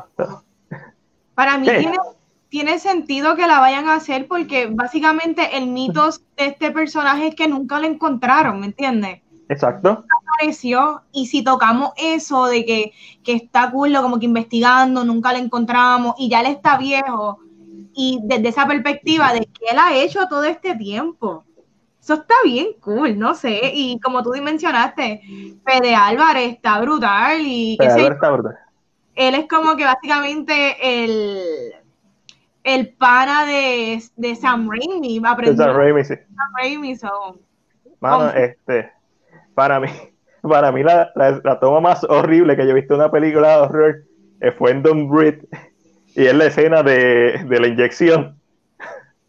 Eso es horror en su, en su más perfecta expresión. No se trata de jumpscare, no se trata, se trata de una acción que tú sabes que va a ser horrible. horrible. Es, es tan horrible, es como que es nauseabunda y es risible y yo creo que combina todo lo que hace que yo ame el cine de horror, como que descabellado, innovador, eh, asqueroso, horrible, divertido. So, Y como mujer, yo me sentí como que completamente afectada del ¿Cuál- consentimiento de mi cuerpo. es Qué horrible. yo como hombre, el cuerpo se me, fue como que se me, me, me volví un, un ovillo, porque era como que esto es horror real. Esto es algo que en una, en una realidad bien descabellada es posible. No se trata de demonios, no se trata de esto. Se, tra- se trata de algo tan sencillo como una jeringuilla de estas de, de, de, de, rellena- de rellenar pavo. Y es horrible. Y, y, eh, honestamente, lo, uno de los de las tomas y uno de los conceptos más originales y descabellados que he visto de horror. A Ángel no le gusta el horror, por eso no está hablando. Pero, Realmente Ángel, lo único que puedo decir de Fede es que lo encuentro como un daddy. Es lo único que puedo decir. Lo espera, Ángel, tú, querías hablar de Ratchet. Ah, nada, sé que salieron las fotos, eh, lo encuentro bien interesante. ¿Qué, qué Eh, es esto? ¿Qué es Ratchet? Yo no sé qué es. Ratchet es la historia de la enfermera que vimos en One Flew Over the Cuckoo's Nest. Oh. Uh. Eh, eh, si se recuerdan de la película, eh, no sabemos mucho de ella, no sabemos cómo es tan sádica, cómo llega a ese control eh, Ujú. eh, en el manicomio. So Ratchet es eh, según tengo entendido, Ryan Murphy encuentra un libreto de alguien que escribe como que un backstory para, para Mildred Ratchet, que es la enfermera, que en este caso va a ser la grandiosa Sarah Paulson. Y, y a la misma vez, cuando sucede, eh, yo creo que yo estoy más invested porque Sarah Paulson. Ujú. Porque como saben, no me gusta los, eh, eh, eh, los horror y este tipo de cosas. Yo creo que estoy más invested por eso. Pero también lo encuentro interesante. Esto es, esto es uno de los pianos icónicos del cine que Ujú, no ujú. tiene mucho backstory. Ujú. Nadie sabe por qué se convirtió en, en- en esa enfermera. So, eh, encuentro interesante plus que sale Sharon Stone. Ah, nice. Esto es como los villanos, los villanos duros, porque está el malo, malo como Voldemort. soy el malo. Y está el malo que tú odias como Umbridge. Este es de los malos que tú odias. So, Lo que pasa es que cuando te la presentan, es como que no tenemos nada. de- eres- ¿eh? Vamos a pensar que antes, cuando hacíamos horror, eran villanos que eran blanco y negro. Tal vez no sabían mucho, era malo, andar a hacer. Eso es So, yo interesante creo que es bien interesante y está en la lista de los 100 villanos más a- a- con Hannibal, con Vader. ¿Por qué? Porque fue la interpretación. Si se recuerdan de la película. So, yo creo que eso me interesa mucho, aunque Ryan Murphy últimamente está fallando mucho en lo que está haciendo. Pero eh, no sé si por ser algo que no es de su propia creación, sino es algo que vio de otra persona, maybe funcione. Es de Netflix. So, como quiera la voy a ver porque pago por Netflix. So. Exacto. Pasamos ahí, ¿verdad? So, eso está súper cool. Mira, este, Halle Berry va a debutar como directora. Ella va a Ah. ser, el- sí, ella va a ser el filme Mm. Bruce, eh, Moretones, Bruce, Sí, ella es una, una luchadora de MMA. MMA, que está, está retirada, pero está buscando la custodia de su hijo, De su más hijo, volver al deporte. So, a Halle Berry lo hemos visto en acción como en X-Men, pero más destacablemente lo vimos eh, recientemente en John Wick En John Chapter Wick. 3 para, para Venom. So, Halle Berry, ¿lo compran o lo venden? Directora, MMA, yo lo compro. A mí me gusta Sí. Halle Berry. Yo creo que es importante también ver más mujeres detrás de cámara, En definitivamente. serio, sí. Y no Por solo eso, creo que también la experiencia de ella como actriz maybe ayuda un poco también a, la, a, a cómo muchas veces yo he visto personas, a estos actores que se convierten en directores muchas veces hacen trabajos espectaculares. Mm. Eh, algunos, algunos han fallado, pero No, y vieron- y vieron- deciden Pero mira, ¿Vieron la foto? eh, ¿Vieron la foto? sí, la vi. estar a pared. Sí, se, vi se ve bien, bien brutal. Eh, 53 añitos tiene. Ya, ya lo sí, eso se me olvida. Pero tú sabes, como Jamie Foxx también tiene cincuenta y pico. El, el único, el único blanco, eh, Will Smith también tiene, lo- la- los afroamericanos, los negros son personas biológicamente superiores. Punto. Esa es toda la temática de Get Out. Este, el único blanco que más o menos no luce de su edad y todavía le mete es Tom Cruise. Tom Cruise. Y Brad Pitt Ah, no, Brad- Time, ¿qué clase de Eh, papi? Brad Pitt está tan duro en la escena encima del techo. Mm. Mira, está encima del techo cuando está recordando todo lo de Bruce Lee. Está sin camisa, arreglando la antena. Ok, diablo, diablo. Ah, eh, la semana pasada estábamos hablando con Antonio y Antonio se confesó aquí y nos dijo cuál era su man crush. So, su man crush era. Eh, Hola, Ángel, ¿tú sabes cuál era su man crush? Se me olvidó. Eh, Fassbender. Fassbender. Fassbender con la pinga gigante. Este, ¿Viste Shane? Bueno, Claro sí. que la vi. No, y una vez uno ve Shane, uno puede dejar de ver a Shane. No, no puede, siempre, la, siempre lo veo y cuando Mano. lo lo busco. Lo- sí, yo cada vez que veo una película de X-Men no lo miro a la cara, pero siempre que tiran el full shot, miro pantalón y ya. Es verdad. Este es el casting, el casting magneto. Míralo ahí. Este, el mío es Henry Cavill, porque Tom Hardy creo que me, que me va a tratar muy sucio. Mm. Yo pienso que Tom Hardy es de los que escupe y te, te araña Ay, y eso Dios. y te muerde. Tom Hardy es. Ángel, tú tenías un woman crush. Gillian Anderson. Ok. Pero esa es, esa es viejita, ¿verdad? La de The X-Files. Oh. Sí. Que pronto la veremos en The Crown. Sí, sí. The Crown. Y, Chris, ¿cuál era el tuyo? Leonardo DiCaprio. Leonardo DiCaprio. Ve, mira, Ah, otro. Sí. ¿cuál es, cuál es tu Woman crush. Pues yo Woman tengo porque- mucha Woman Crush, pero recientemente, mano, Ana de Alma. Anita de Alma, la bebé, Oye, Ben Affleck está gozando, ¿ah? con, con Benito, Benito Affleck. No que Ah. sabía que no sabía que tienen películas juntos. Benito Ah, Affleck. Benito Affleck está feliz. Nunca lo he visto, Papi. nunca lo había visto así. Está, está Papi. shape. Papi, lo tienen al día. Lo tienen al día. Van a hacer una película en verla juntos, otra Jiggly. Eh, no sé cómo se llama. Ya la habían pero grabado, ahí fue que se enamoraron. Yo Ah. creo que ahí fue donde. como Ok. que donde fue fue el- sí. sexual. Recuerden que nosotros vimos ah, todo el talento de Ben Affleck en Gonger. Y, y tiene talento. Full frontal. No, no es un Fassbender. talento. No es un Fassbender. Porque... Pero, tú sabes. Y siempre me pregunto, Alicia Vikander, Si es chulita, ella es chulita, con Fassbender. La mata. La mató, la mató. tú estás hablando. No, yo, yo, yo, yo sí, yo estoy hablando. Yo, o sea, sí entiendo la física de cómo Mira, funciona ha- eso. haciendo paréntesis, la película eh, se supone que sea para. pa- eh, Haciendo para paréntesis y, este vol- y volviendo a donde tenemos que volver. Exacto. Eh, este año, noviembre 13, 2020, la película es con Ben Affleck y Ana de Armas.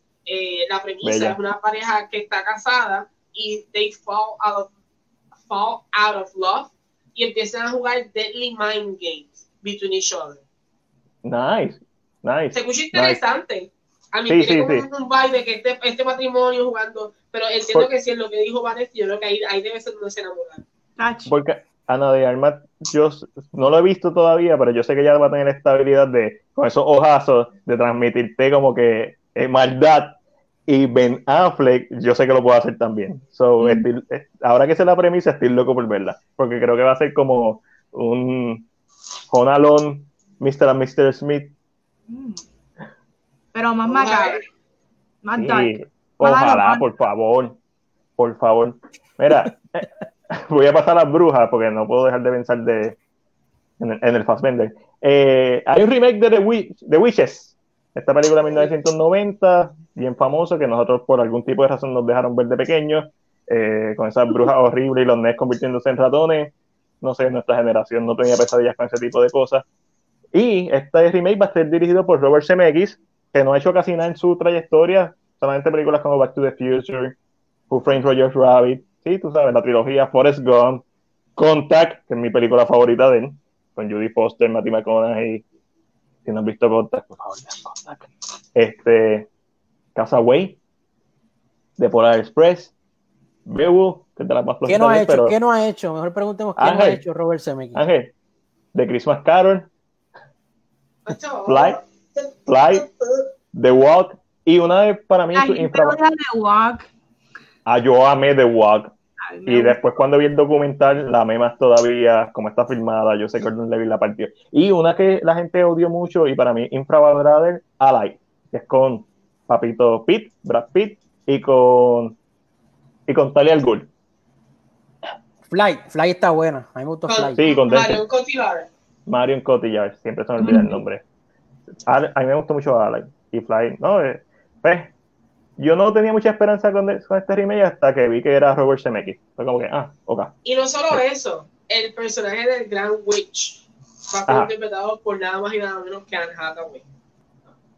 Eh, A mí, Ah, o sea, el papel, el papel, el papel de, te el rompe papel el de Grand corazón, Witch parece. no necesita mucho. Belle- o sea, necesita una presencia fuerte, porque Angelica Hudson, es pres- es- yo considero que The Witch, o, o The Grand Witch, en este, The High Grand Witch, como se le conoce al personaje, es un personaje que aunque no tiene mucha actuación, es la presencia, es como va a capturar al público entero. Eso es lo que necesita hacer Anne Hathaway con el papel, no necesita hacer nada más. Pero el remake también se está haciendo, yo creo que también para hacer una representación, porque en este caso, la abuela eh, ya no es blanca, ahora es Octavia Spencer. Ok. Octavia.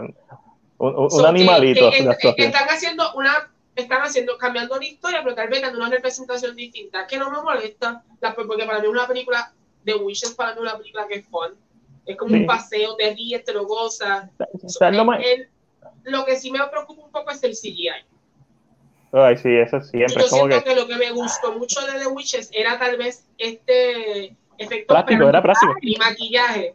So que si se ponen mucho CGI y cambian todo, siento que eso puede ser lo que me quite, porque la historia es súper sencilla, Sí. súper fácil, no tiene mucho que buscar. Eh, además que sale Stanley Tucci, yo y Stanley Tucci, Ah, Stanley Tucci. de toda la vida.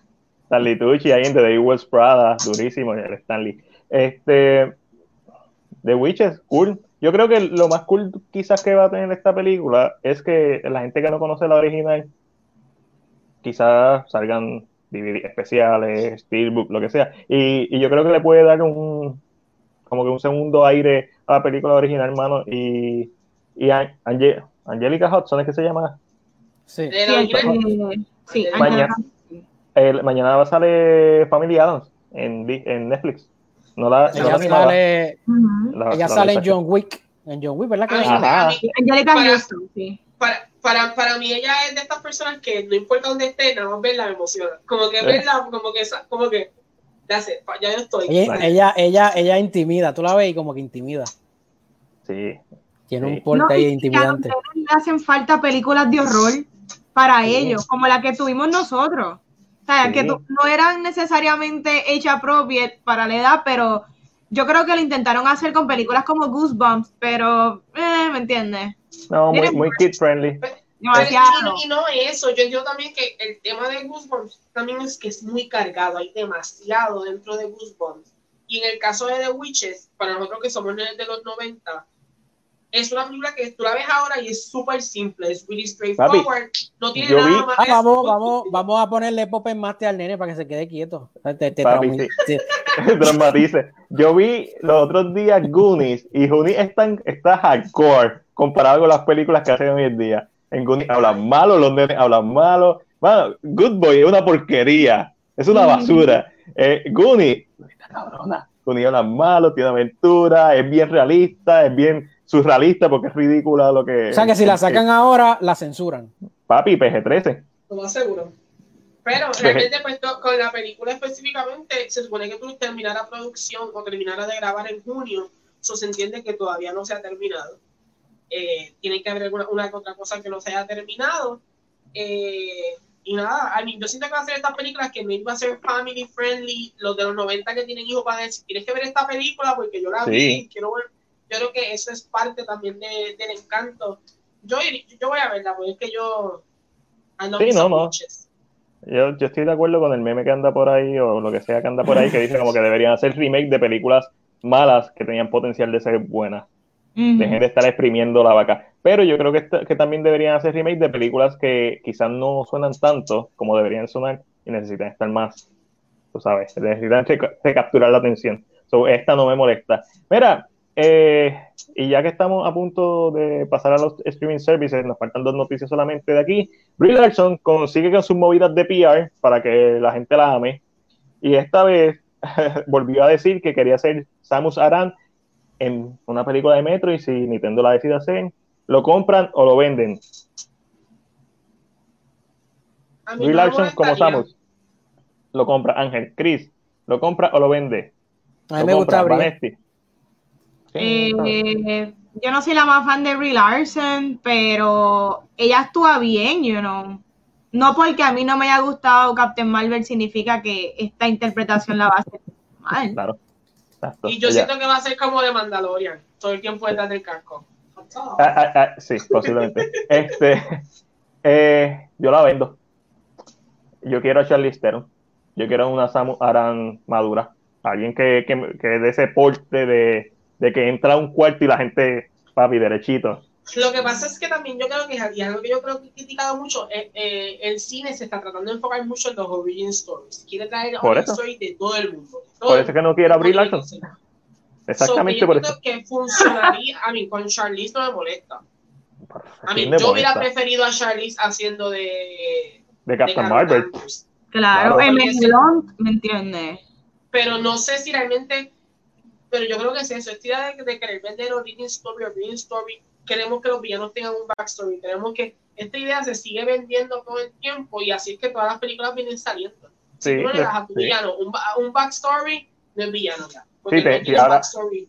ahora tenemos que entender el villano, el villano tiene que tener propósito, que no está Eh, mal. A mí no me molesta, pero para mí No. eso yo lo dejo para una tercera película, una segunda secuela. Al principio presentaba un villano que, mira, that's it, Ah, no. no sepamos nada. Cool. So, lo compran. Chris, los Emmy. Ok, los Emmy. Los Emmy eh, se van a exhibir el 20 de septiembre. Checate, checate cómo te lo digo de memoria. Papi. El 20 de Sí, septiembre. Entre la- eh, las cinco series más nominadas fueron Watchmen con 26 nominaciones. Uh. eh, The Marvelous Miss Maisel, que esa es la, la- la caballota de los Emmy, con Me encanta. 20. Succession, la otra caballota de los Emmy, con 18. Por sorpresa, Ozark tiene 18. Mm. Y The Mandalorian, que tiene 15. La mayoría de los Mandalorian son técnicos, pero tiene 15. Está bien, Eh, los que se merecen. Entre la- la- las nominaciones que, que van a ser buenas, o sea, que es la primera vez que Jennifer Aniston es, nominada para, para, un, para un papel de mejor actriz. eh, Por lo de Apple TV Plus. Dramático. por The Show. dramático. Sí, exacto. Y Zendaya, eh, la primera vez también que es nominada a mejor actriz por Euforia. Entre las Nice. decepciones, entre las decepciones de eh, Reese Witherspoon, que The Morning Show, Big Little Lies y Little Fires Everywhere estaban nominadas, ella no está por ningún lado. Oh. Eh, yo por lo menos vi Big Little Lies y The Morning Show y ella actuó súper bien en esa serie. Little Fires Everywhere no la vi, pero he, he leído que, que es muy buena también. Eh, en, las, en la serie de Better Call Saul no nominaron a Bob Odenkirk, que también esa fue otra decepción. Eh, yo creo que, que Angelo tiene más cositas, pero voy a hablar de la, de la, de la nominación que, que está bien apretada, que es la mejor serie de drama. Ok. En ¿Quién mejor serie de drama tenemos a The Handmaid's Tale, Ajá. eh, The Crown, eh. Killing Eve, No la he visto, pero he tenemos- escuchado cosas buenas. tenemos a Better Call Saul, tenemos Ozark, Ajá. tenemos Succession, tenemos Stranger Things Ah, y. Mandalorian. Mandalorian está en mejor también se drama. puede ir. No sé. Ahí Ah, fácil, fácil. Ahí quien se puede llevar este premio es Ozark o Succession. No hay para otros dos. No hay más nadie en ese juego. déjame hacer un paréntesis. Yo dije, no he visto la serie, pero he escuchado cosas buenas. Para ser claro, yo no veo series. So, estaba hablando mierda. He escuchado cosas buenas de eh, Clint Eastwood y las demás series no las he visto más que Stranger Things y The Mandalorian. So, Y la, la de mejor serie limitada también está dura, pues está Watchmen, ajá. Little, Little Fires Everywhere, está Miss Esa América. Unbelievable y Unorthodox. O sea que esa Oh. también es- está Oh. dura. En total, Netflix tiene 160 nominaciones y le, si- y le sigue HBO con 107. Muy bien. El chiste de esto es que Disney se le coló a Apple en la categoría de mejor serie De drama. mejor drama. De Mandalorian se metió como que y dijo, Papi. además, mira, uh, which es Mano. sorprendente para un servicio nuevo y que tal vez, y algo que es como Mandalorian, que es como tan técnico, tan sci-fi. Como para mí, para mí es sorpresa, pero Es como cuando nominaron a Dean, a Dean Marchand en mejor comedia o musical de los Ah, Emmy. ¿Ah? Y Sí, que pero definitivamente, definitivamente esa categoría es de Succession o de Ozark. Y yo creo que Eso. con eso estamos perfectos para hacer la transición a Netflix y los demás. Porque hasta que no aprendan de papá, los demás van a hacer. pero, pero le preguntaste a Valentín qué piensa, porque Valentín yo sé que es serie. Valentín Ah, sí. ¿verdad? Vanetti, No, tú nos puedes educar. Sí, este, no, yo, yo creo que Mandalorian, el hecho de que esté en la categoría, ya eso es un premio para ellos, ¿me entiendes? Yeah. Ya Disney Plus tiene lo que necesita adicional, es la, vamos a hablar claro, es lo único que tiene Disney Plus arreguindado, porque yo, he yo tengo Disney Plus y yo he visto uno que otro documental de ellos, pero ¿qué otro atractivo tiene Disney Plus Sí. a este momento, al día de La hoy? carta de, la carta de presentación de ellos es de Mandalorian. Sí. Exactamente. Y pues qué Y bueno. Ha- que- Y, y Hamilton, que salió recientemente, pero Hamilton es un nicho que mucha gente que quizás está fuera de ese nicho se me dio por curiosidad y le gustó, pero no es el que te va a mantener en Disney Plus. Tú lo vas a ver y te va. No, y Ozark, yo, en verdad yo quiero que gane Ozark. Yo sé que Succession está bien buena y es HBO, pero yo siento que Ozark es el underdog y- en comparación con Succession y yo creo que gane. Nice. Pero, Pero es, tú sabes que yo siento que pasó con los Emmys esta vez. Que se haya ido VIP y que se haya ido Game of Thrones le abrió las puertas a mucha gente. Además. Sí, O sea, mano, VIP- VIP estaba siempre siempre. Fue, VIP siempre fue la comedia por excelencia estos pasados años. Cuando VIP desaparece de esta, de, de- de- de- yo creo que eso abrió muchas, porque hasta los números, si, eh, si, si, eh, los números de, ¿cómo se llama esto? Cuando tú haces un submit, que tú le das para que lo, Ujú. lo consideren, son Exacto. hasta más altos. Literalmente, el año pasado, el- para 2019, eran, por ejemplo, así de comedia, habían 89 submits. Este año habían Ok. 120, 130, uy, que es un montón. So, yo creo que parte, eso ayuda un poquito eh, a que pasara. Hay varias cositas que la gente se sorprende. Eh, ejemplo, lo que menciona Chris de Reese Witherspoon. Yo, en mi opinión personal, considero que ya se merecía, merecía más la nominación que otros actores de la misma serie que fueron nominados. ¿Qué pasa, mano? En el aspecto de que ah, eh, nominaron a Steve Carell, nominaron y nomi- nominaron a dos invitados más. Yo siento que ella cargó más de la serie que Steve. Claro. So que aunque esto verdad depende mucho de los gustos, yo siento que ella sí se la merecía. Plus tenía tres shows. Este año la- ella le llaman The Queen of Snobs porque tenía tres shows y de ninguna tres forma y de ninguno. entró a categoría.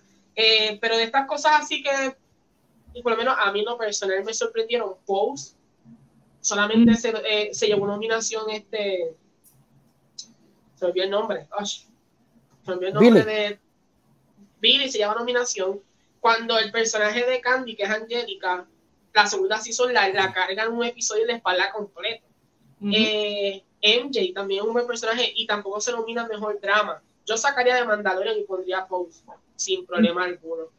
Eh, ¿Quién más? Nominaron a Tony Collette por la serie On, Ah, pero eh, Unbelievable. Unbelievable. Unbelievable. Yo siento que las otras dos actrices que están con ella también se merecen. Porque es que la serie con ella, no sé si la han visto. Yo pienso que la, que la policía, la compañera de ella, hizo un mejor papel que ella. Uh, mí, Toni Exacto, Y Toni yo no estoy Collette diciendo que es Collette, animal. exacto, Toni Collette es no, una Toni Collette es un animal. pero la, la, no me acuerdo cómo se llama ella, hizo un buen papel también.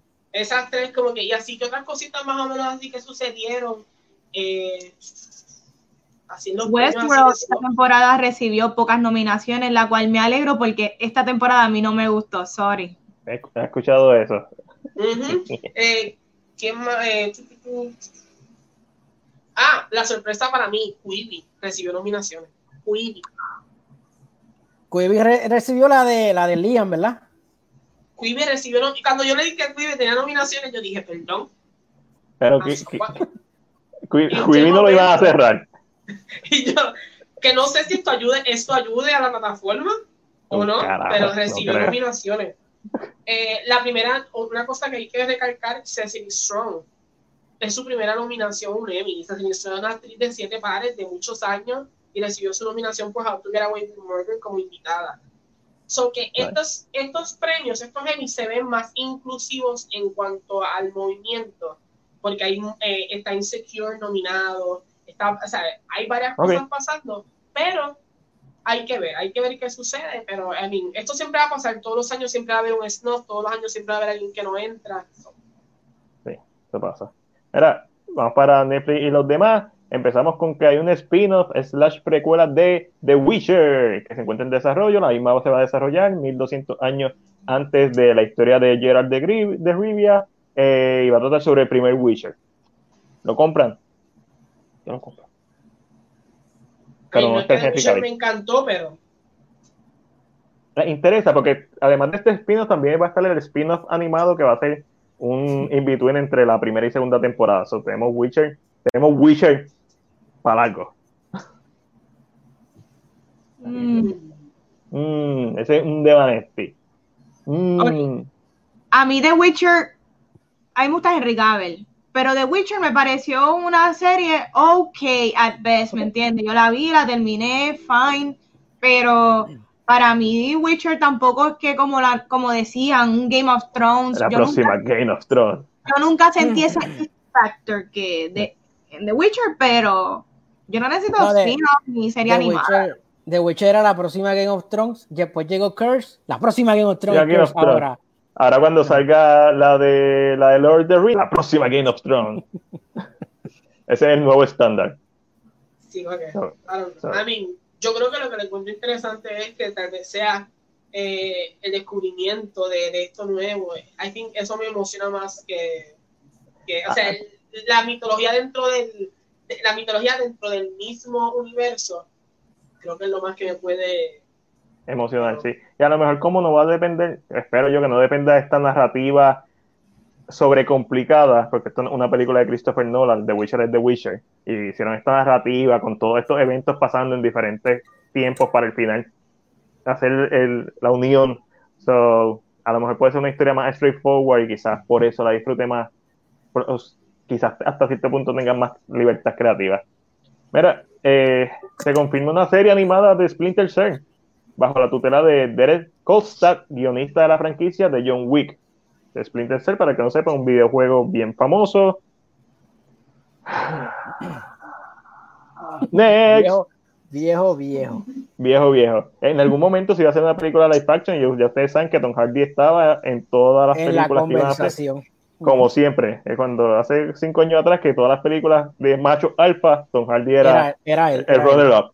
Sí, Mira, la casa de papel, maldita sea la basura esa, va a terminar en su quinta temporada. Qué bueno, Nunca le he visto.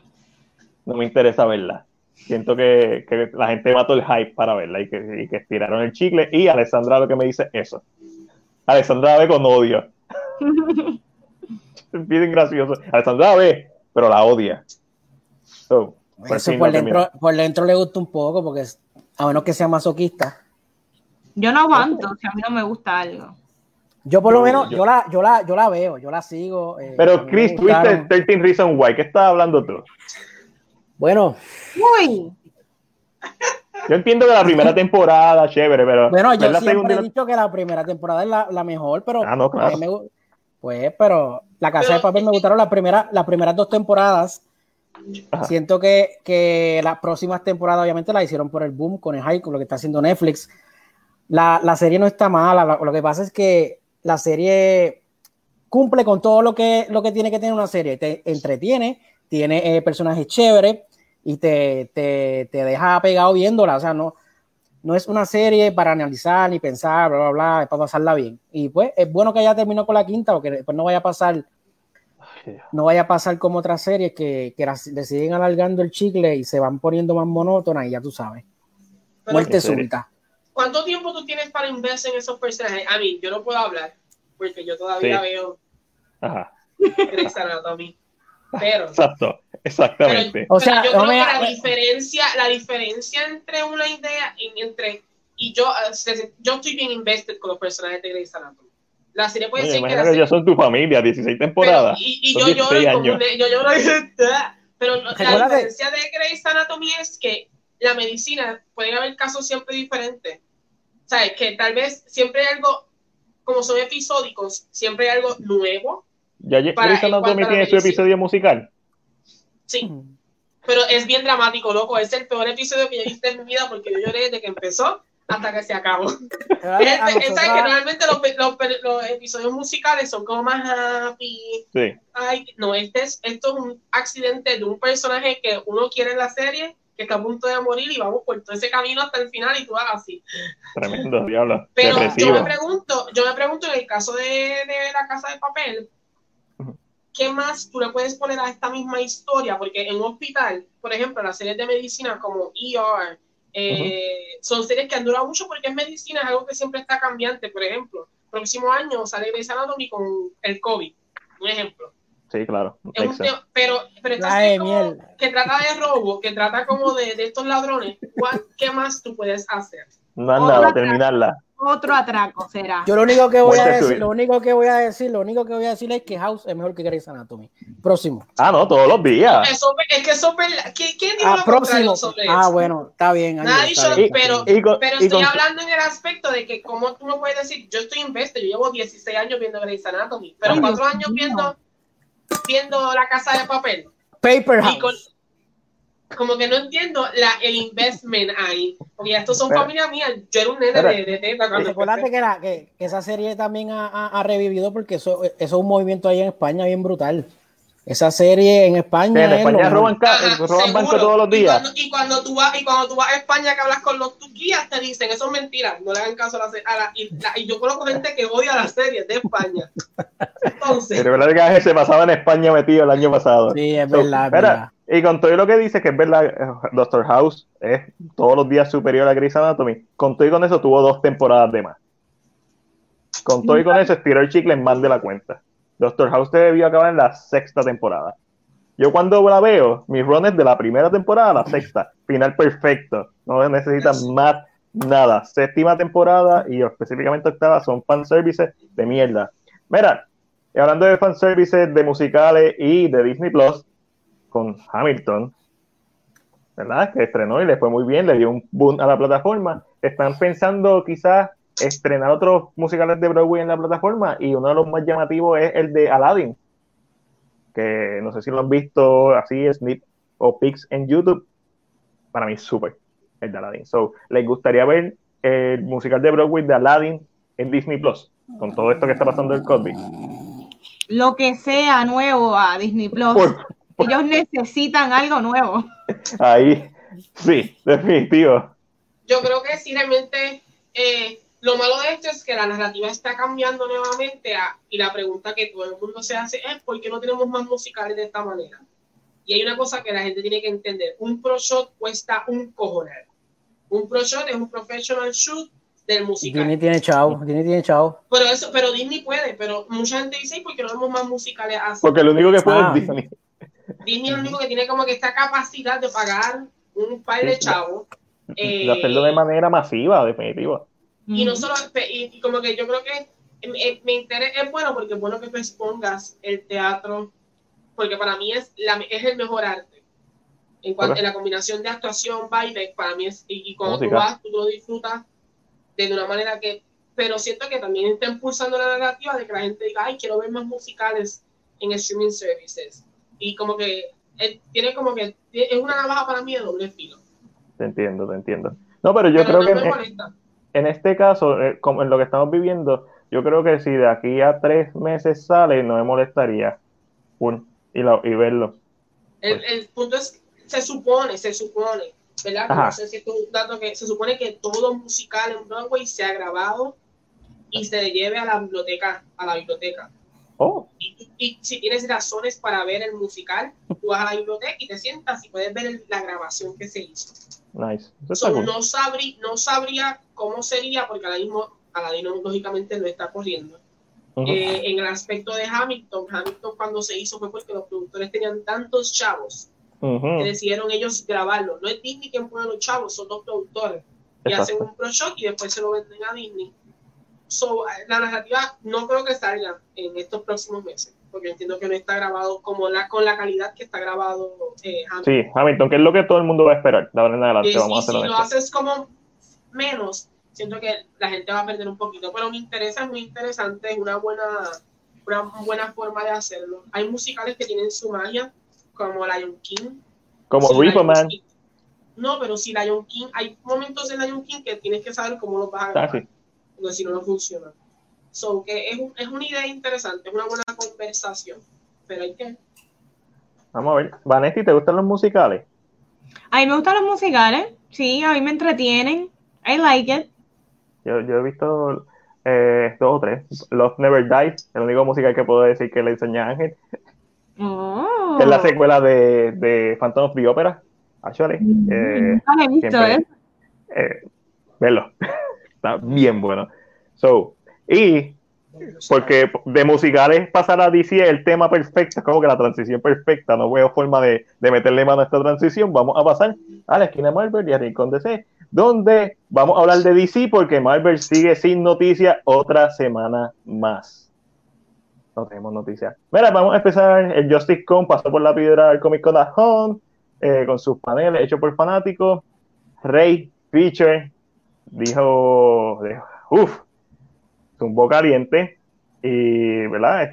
Ángel y yo hemos hablado fuera de, cámara con cojones de este tema, porque tenemos nuestras opiniones, tenemos nuestros encontronazos en cuanto a dónde quedan. Pero Ray Fisher básicamente dijo, porque se le preguntaron, que él se, se, mantenía con lo que había dicho de Joss Whedon, que había un proceso de investigación y que se iba a llegar a las últimas consecuencias y se iba, todo lo que les puso se iba a probar. Y hoy mismo tiró, no sé si fue en Instagram o Twitter, tiró como que todo esto va, sigo pasando, no me importa mi carrera, que fue otra de las cosas que dijo. Joss Whedon va a caer, básicamente. ¿Qué tienen que decir al respecto? Yo, yo estoy tan entretenido con esto. Estoy extremadamente entretenido, pero pienso que, que por el momento no hay prueba. Esa es mi opinión. No, no sabemos. No sabemos. las pruebas no están en estos momentos a la luz pública. No, definitivamente. Pero yo dudo mucho que Ray Fisher se ponga a hablar y a decir cuánta cosa sin ningún tipo de peso, porque como él mismo ha dicho, esto puede este, costarle su futura carrera porque él no ha hecho muchas películas. yo no, me tiraría esto si fuera una mentira y si no tuviese nada que vaquearlo. Yo, sí, yo creo que la gente normal se iría hasta las últimas consecuencias cuando hay algo que decir al respecto, definitivamente. Aquí también hemos hablado de, obviamente, Ray Fisher está aprovechando el movimiento de Black Lives Matter, que es totalmente válido, es un punto de vista totalmente válido.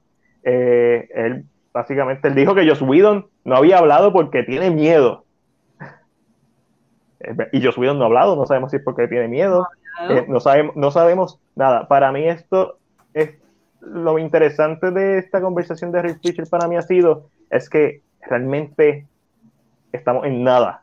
Lo que ha dicho no es suficiente. Él básicamente tiró la bolita de humo, tiró la, la mm, una piedra. Y ahora tiene la atención y cada vez que habla tiene la atención. Todos sabemos que Joss Whedon tiene una cara de cabrón. Vamos a hablar claro. Eso Angelito fue el primero que lo dijo. Y es verdad. Pero yo no, al momento, yo no, ok, personalmente yo estoy con Ray Fisher. Lógicamente no estoy con ninguno, porque no tengo nada. No tengo nada. nadie, nadie ha dicho nada. Al final del día nadie ha dicho nada. Pero también estamos tomando a los hombres diferentes a las mujeres, porque cuando estas mm. cosas pasan y una mujer decide, ¿verdad?, ser verbal en cuanto, maybe, a un ambiente laboral tóxico o abuso, eh, pues empieza rápido el push del Me Too Movement y sí, y rápido hay que cancel a la otra persona.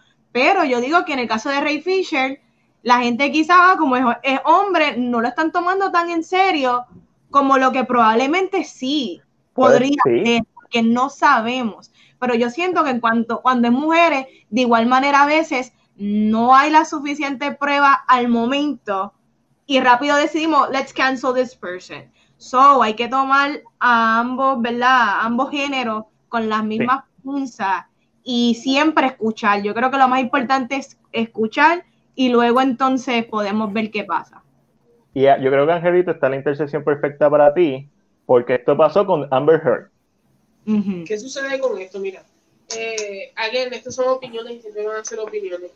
Uh, pero yo soy bien cuidadoso real, ahora mismo con el caso, este caso específicamente porque yo al principio le creía a Amber y yo decidí irme detrás de ella. O sea, y no fue que me fui a, a, Twitter a pelear, pero en mi opinión yo decía, okay, sí, sí, lo personal. Cancelen a Johnny Depp que se joda para ir a de Caribbean. Y, y, y, habían pruebas. El problema con Amber es que habían pruebas ella presentó pruebas. Eh, que eh, lógicamente han pasado los años, porque esto es una pelea de, años, ya yo casi para dos años o más. Y ahora es que entonces estamos viendo que algo se trabajó de este lado, que ella usó el Me Too Movement para impulsar completamente el eso que ella quería hacer. Entonces, me, es, pero es como dice Vale, tú estás agitando mucho en, en, el aspecto de Ray Fisher. Eh, lo que a Ray Fisher lo ha o tal vez me ha puesto a mí en, la narrativa de que no estoy con ninguno de los dos, es que tú lo dijiste y sabías que no podías hablar más y la gente lo que está buscando es sangre. Claro. Tú, te, tú te cortaste aquí, dejaste caer sangre en la piscina y los tiburones están ahí ya. No hay forma que van a detenerse. So, mi problema está en que si tú sabías que esto iba a pasar, ¿por qué no dijiste que voy a esperar que me dejen el permiso y que todo salga de cantazo a la luz? Él, eh, también comentó. ¿Por qué lo haces en este momento específicamente?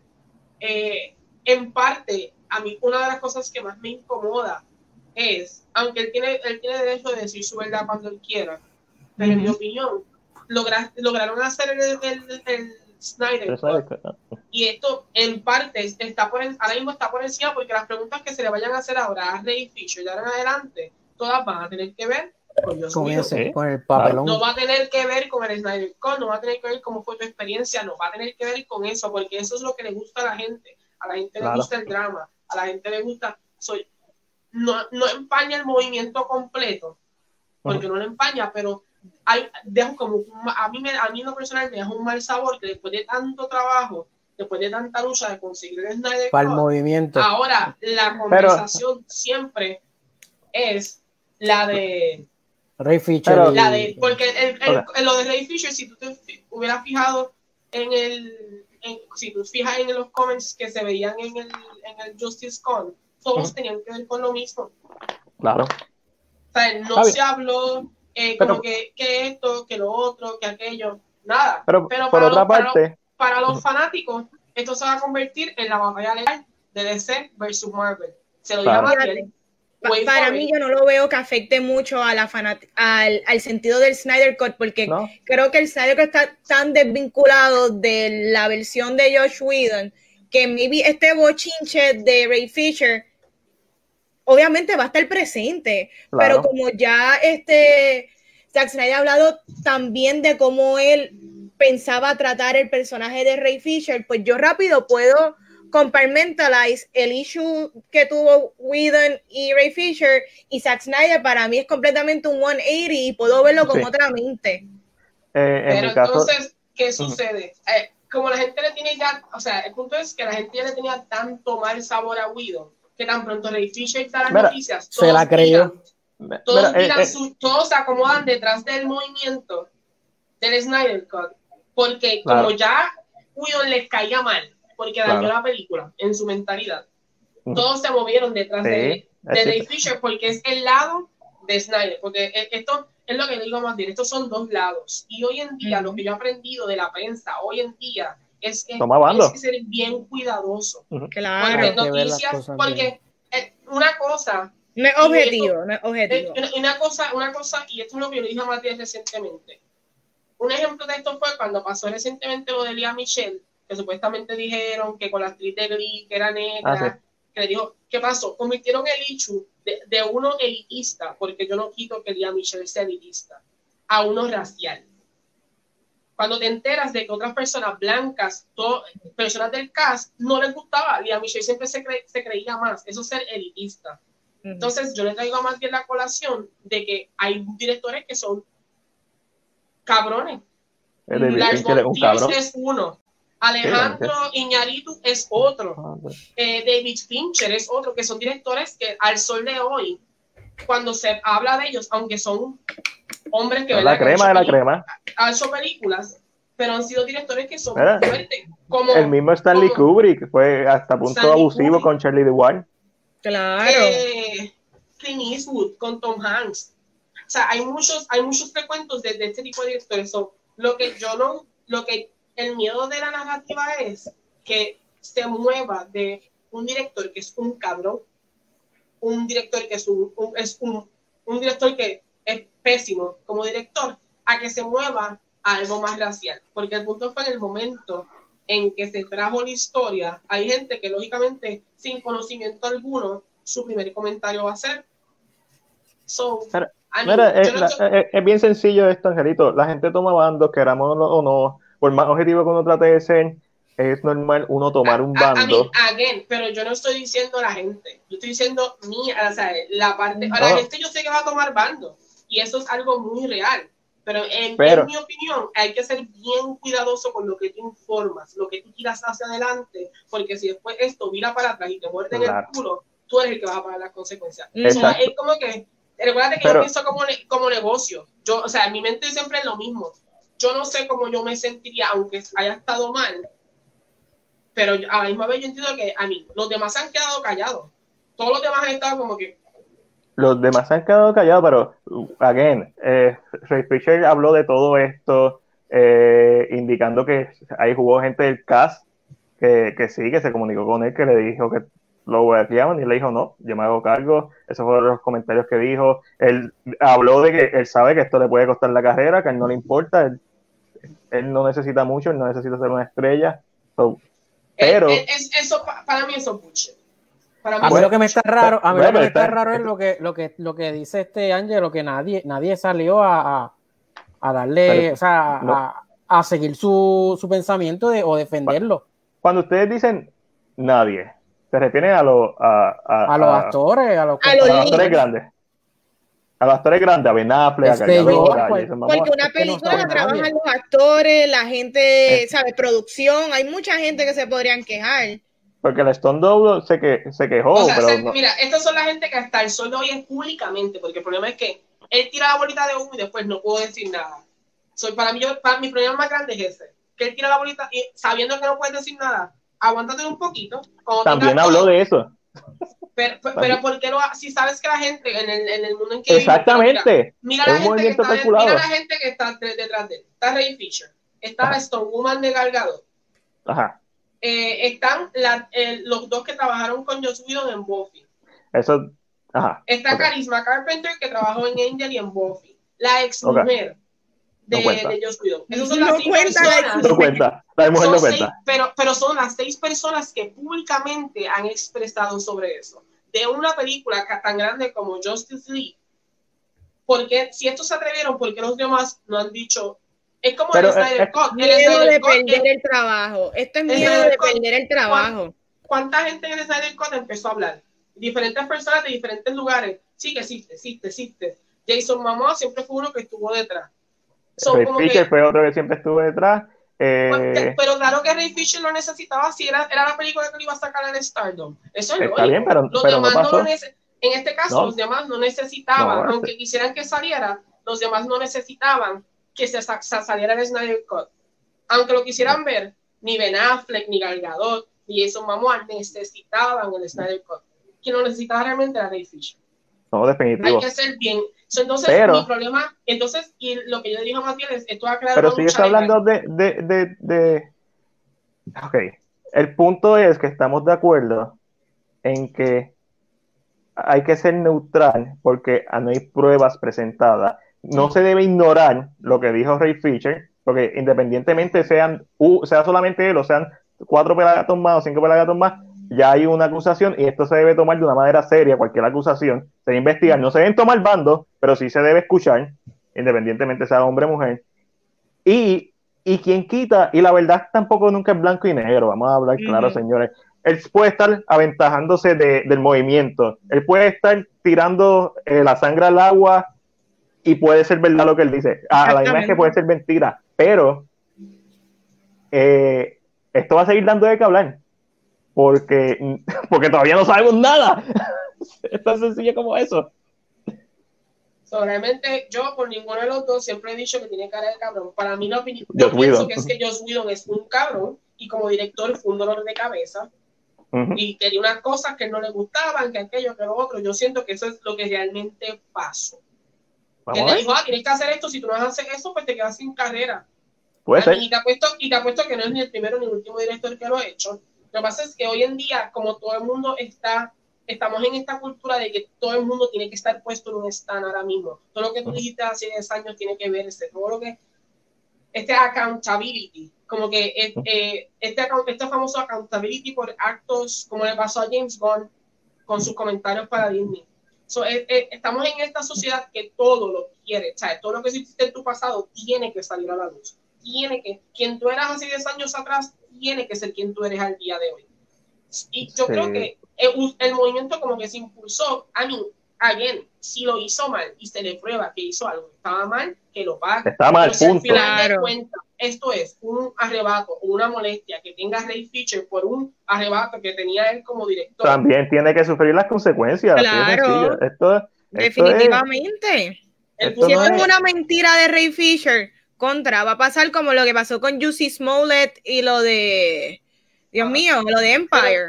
pero yo no creo que sea, yo no creo que es una mentira. Pero sí puedo, puedo imaginarme que tal vez tam- el, el público lo ha, lo ha elevado de proporción. claro, O él imaginar mismo, o él mismo. So, Hoy mismo. realmente, pero nada, a mí lo más interesante que va a tener esto de, de salida, si se va a la corte, es que pues vamos a ver, como dije, el DC Universe y el Marvel Universe frente a frente, porque si llaman a, a los actores que han trabajado con Widow, esto va a ser una, esto va a ser una, una alfombra roja de, de Hollywood, con toda esa gente que va a caminar por ahí. Papi, So, ya que esto va a sabes. ser el, el, juicio del momento. Mira, hablando de, de directores que no tienen cara de cabrón, Zack Snyder no tiene cara de cabrón. Eh, habló sobre el Snyder Cut, presentó el clip de Batman, de Batman, acá la mía, de Superman con el Black Suit.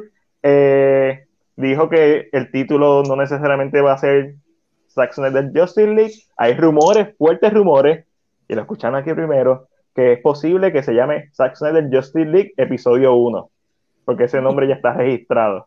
Y él también comentó que como ahora va a ser más larga de 214 minutos, probablemente la prefiere como serie. Él dijo, yo la prefiero como serie.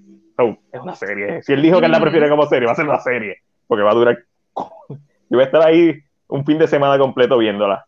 Eh, y que no va a usar ningún pietaje de Joss Whedon, que me pareció estúpido. No, que no vaya a usarlo, eso es totalmente lógico. La pregunta me pareció estúpida por demás porque es Zack Snyder Justice League. Ese es el punto del release de Snyder Cut. Exactamente. No queremos ver nada que haya grabado Joss Whedon, queremos ver tu versión. So, y obviamente, pues lo dijo con mucha pasión, que él prefería destruir la película. Eso sí creo que la gente lo está sacando de, de proporción totalmente, porque hubiera sido Joss Whedon, hubiera sido James Cameron, él hubiera dicho lo mismo. Amigo, esto es, aquí tú, tú sabes que los, los fandoms son tóxicos. No, pero esto, esto fue la prensa, esto no fueron los fandoms. Fue la- Ujú. No, pero, Fue la pero, pre- que se saca, pero se saca de proporción, entonces lo- lo- yo estoy, recuérdate que yo Es estoy dentro de amarillista. Twitter. O sea, Ah, no, pero Twitter, en, pero- pu- en pura, en pura, en- ahí. Ángel, pero, Ángel, pero si tú estás en el medio del mar y hay sangre, ¿qué tú vas a encontrar?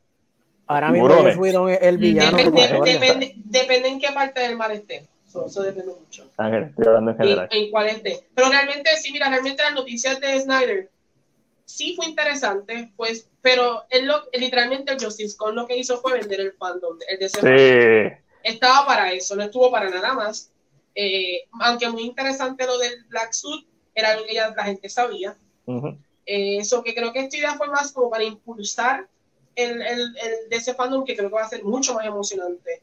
Sí, que- eh, que el- en ese aspecto, en cuanto a información trailer. o este tipo de cosas. So que Mira, esto fue un tis- esto fue la puntita. Un pisco Ahí de lo que viene. Hay, hay, hay que ver realmente, yo la voy a ver, yo lo, yo lo pago HBO Max al momento. Tuve siete Ah, días de free trial y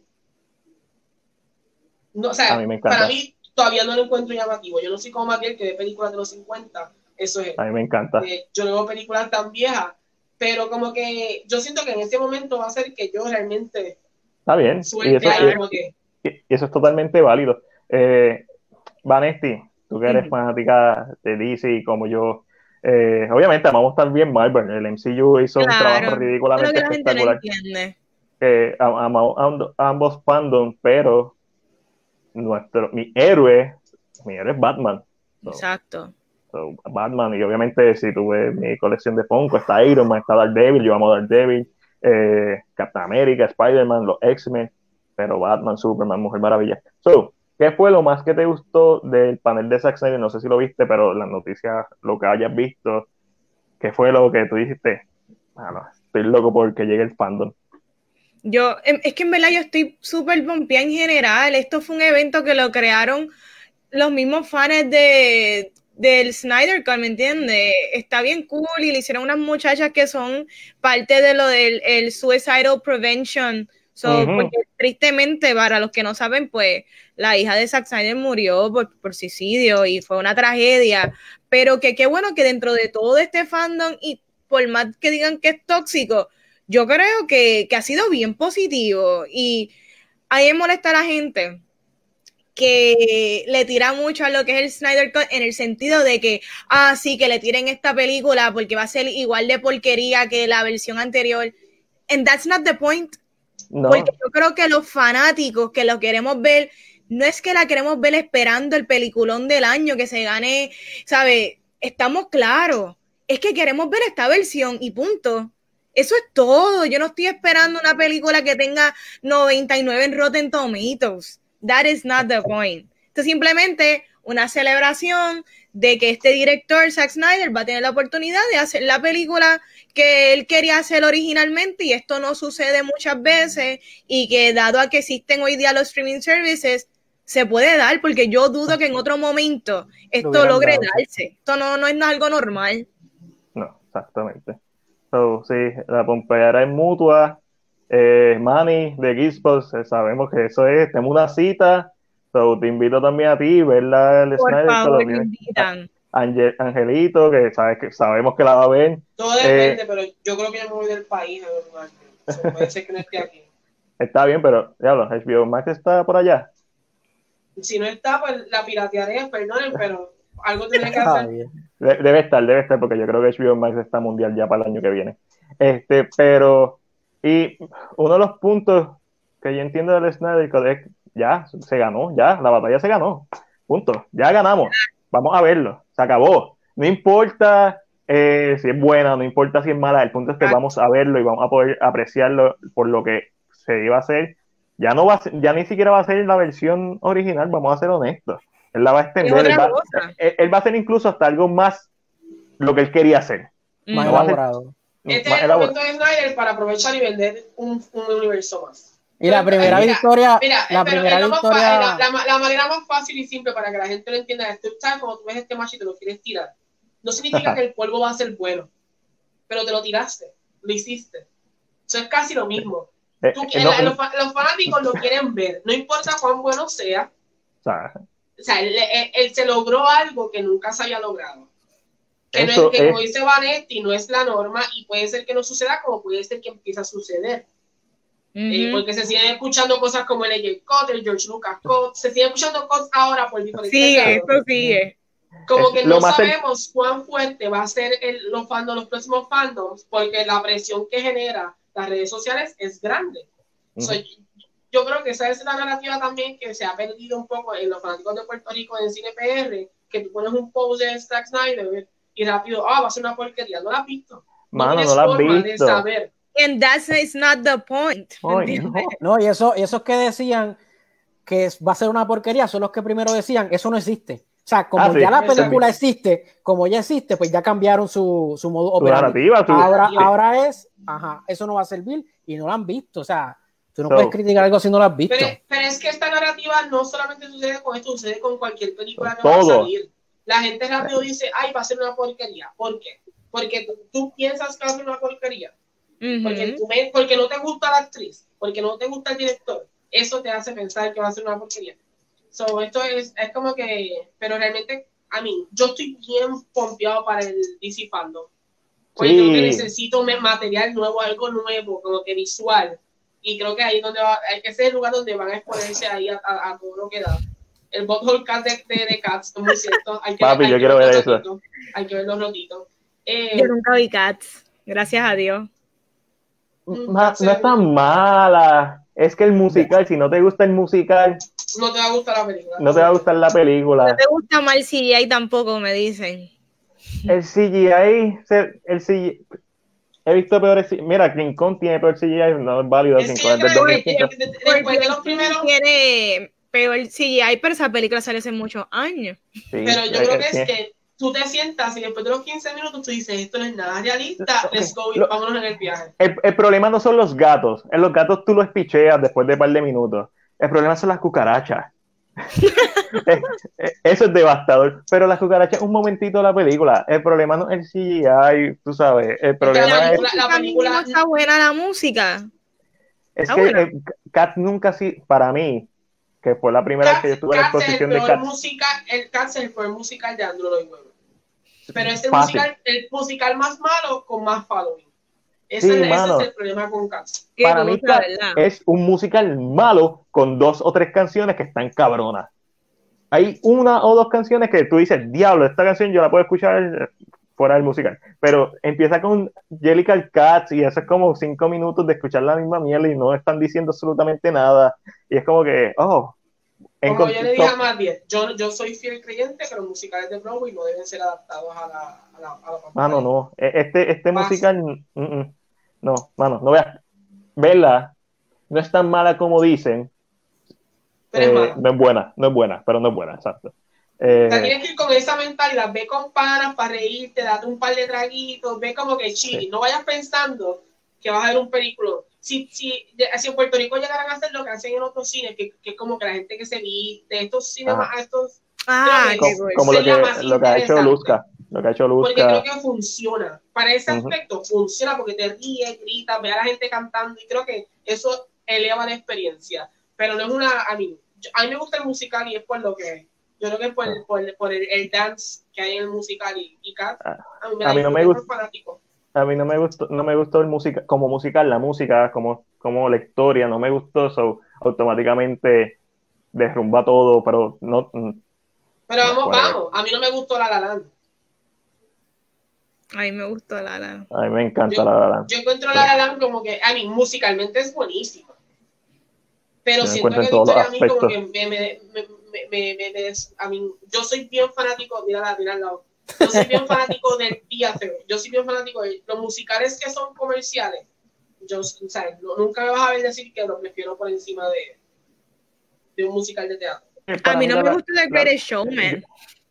Eh, eh, a mí Ah, me gusta sí me el Greatest a mí no me es que es lo mismo con la, la, la, la música me encanta y puedo escuchar el soundtrack, pero cuando veo la película como que. No, a, a mí me gusta La La Land todo, en todos sus aspectos. Yo creo que Damien Chazelle hizo un trabajo espectacular. A mí lo más que me gusta de La La Land es que yo, mi, yo estudié música en el Conservatorio de Música y obviamente estudié jazz.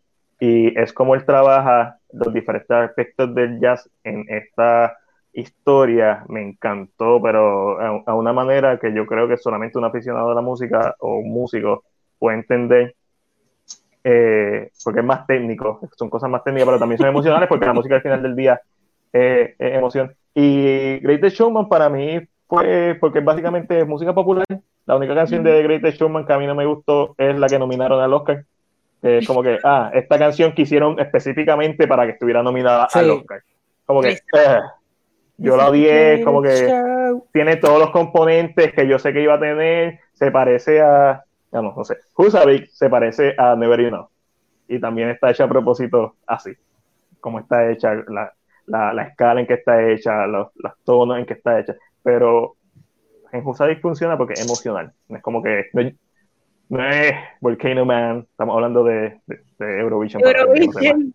Eh, no, y, no y Volcano Man. y yo, yo no considero que que está tan basada en Never Know. Yo creo que está más basada en lo que es Eurovisión de verdad y cómo, y cómo la música de Eurovisión se ha ido más a lo emocional, porque está la canción de Pastora Soler, que es Quédate conmigo, y tiene ese mismo build de, de, No, no, de- de espectacular, como que yo entiendo que realmente Yo estoy hablando específicamente de composición, cómo está compuesta la canción, tanto la eso, escala pero en que está. pero tal vez si escuchas más música de Eurovisión, vas a decir, ah, entiendo de dónde, na- por qué la composición es tan parecida. Lo que pasa es que si tú no ves Eurovisión, lógicamente, la, la primera que se te hace parecida es Never Enough. Eh, Never Enough, que un, un otro musical de película, por eso estoy tratando de compararla con esto. Y que lo que estoy tratando de decir es como que esta canción que está hecha, está compuesta así, el, de laboratorio.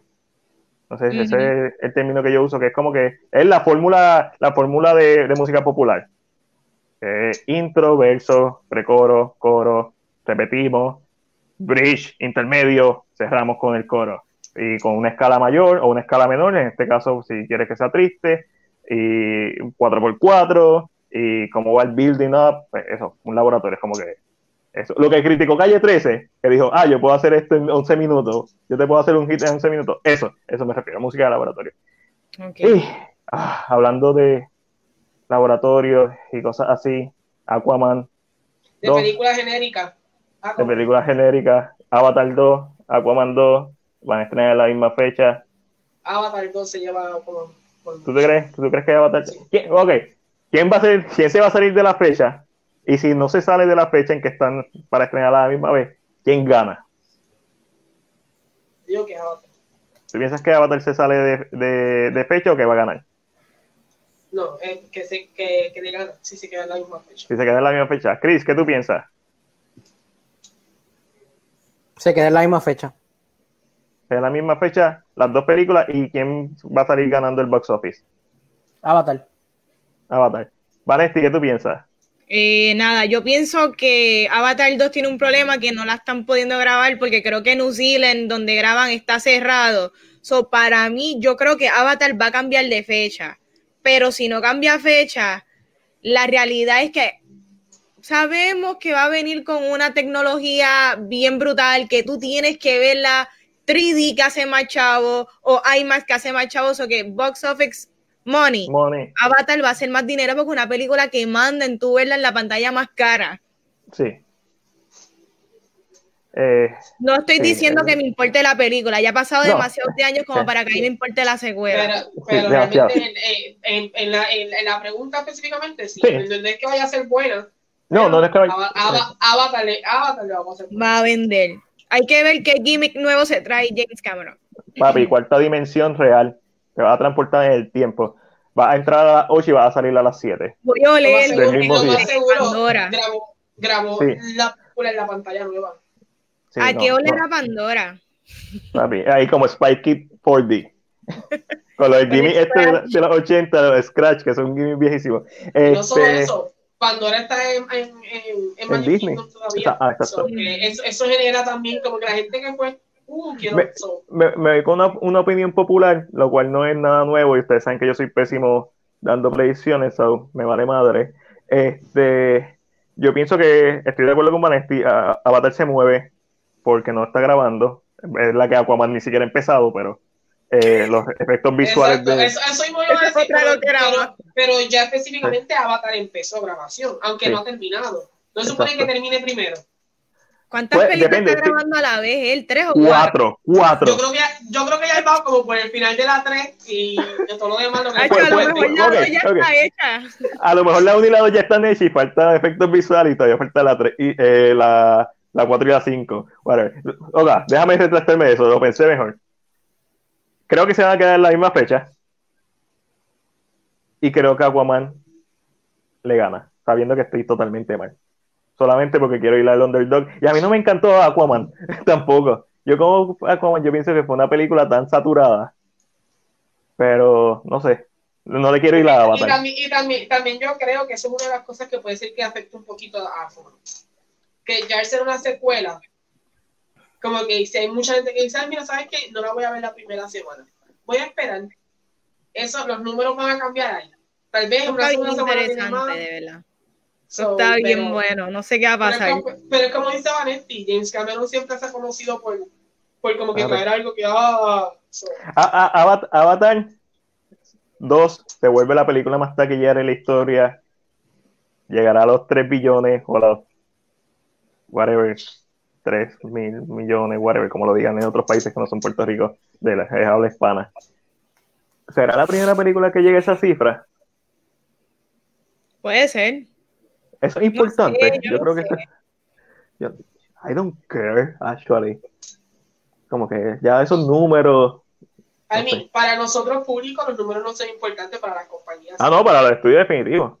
Pero este- el el- el- un número, la cantidad que tú generes no hace calidad. No, También no, es definitivo. calidad. Estoy de- completamente de So, acuerdo. Pero, pero realmente el estudio son lo que quiere. Necesitan Pero que por eso es que tenemos-. Por eso es que tenemos 15 Fast and Furious. Este. Y 20 Fox tiene a Disney, so técnicamente es una peli es una película de Disney. so. Papi, Disney está en las papas. Disney, yo creo que la última vez que chequeé tenía como 7 de las 10 películas más taquilleras en la historia, contando Avatar. De Pero vamos a ver, yo pienso que Disney, las próximas películas que van a hacer, van a ser bien malitas. Porque realmente el revenue de Disney está en el piso. ahora. Uf, Está, este, es- a mí, casi un 60% de su revenue son los parques y ese revenue está comiendo tierra. So, yo siento que las próximas películas o se van a bien afectadas o no van a comprar tanto, tantas cosas, van a trabajar con lo que tienen ya. Mira, vámonos. Cansado, está hace calor. Este, chicos, los pongo un momentito en el background. Vanesti, nuevamente, gracias por acompañarnos. La pasamos brutal contigo. Que se repita. Déjale saber a la gente dónde te puede conseguir nuevamente en tus redes sociales. Pues como ya había dicho, me pueden conseguir en Cultura Secuencial, estamos en todos los proveedores de podcast y estamos en Facebook, Instagram y también estamos en Twitch. Y a mí me consiguen Facebook, Instagram como Vanesti. Sigo aquí. ¡Ah! No me quería dar. Mira, si la consiguen como Vanesti, está ahí, no sean vagos, vayan, denle like, síganla, vean los videitos. Video. ¿Tienes canal de YouTube, Vane? No tengo canal de YouTube, pero sí hago reviews de vez en cuando de películas que me gustan. No me gusta hablar mal de las películas, como que siento que pierdo el tiempo cuando hago un video para trash una movie. Me molesta hacerlo. Mejor ni Yo- hablo de ella. Yo la encuentro tan divertido, Trash, una movie. Eh, eh, me- es fascinante para mí. Angelito y Chris, ¿dónde los pueden encontrar? Angelo, dale. Pues a mí en Cine de vez en cuando, de cuando en vez, cuando me da la gana de hablar. No es todo el tiempo, o sea, ustedes tienen que entender que no no es todo el tiempo. Y en mi Facebook personal, que es este mismo que sale aquí abajo, Angelo Davis. Si lo que me vas a enviar promociones y estas cosas, no me añadan, ¿ok? Para tener conversación, Ca- ca- cadena, cadenas de oración y eso. por favor. Eh, ya, ya escucharon aquí primero, todo el que le quiera que enviar una cadena de oración se la envía a Angelo Davis. Chris, dímelo. A mí me puedes conseguir en CinePR y en YouTube y en Instagram como eh, arroba PR. Y obviamente a mí también me consigue. Yo soy Mac de CinePR, Corillo, gracias por acompañarnos. Vanesti, un millón de gracias por quedarte aquí intensamente con nosotros. Será hasta la próxima.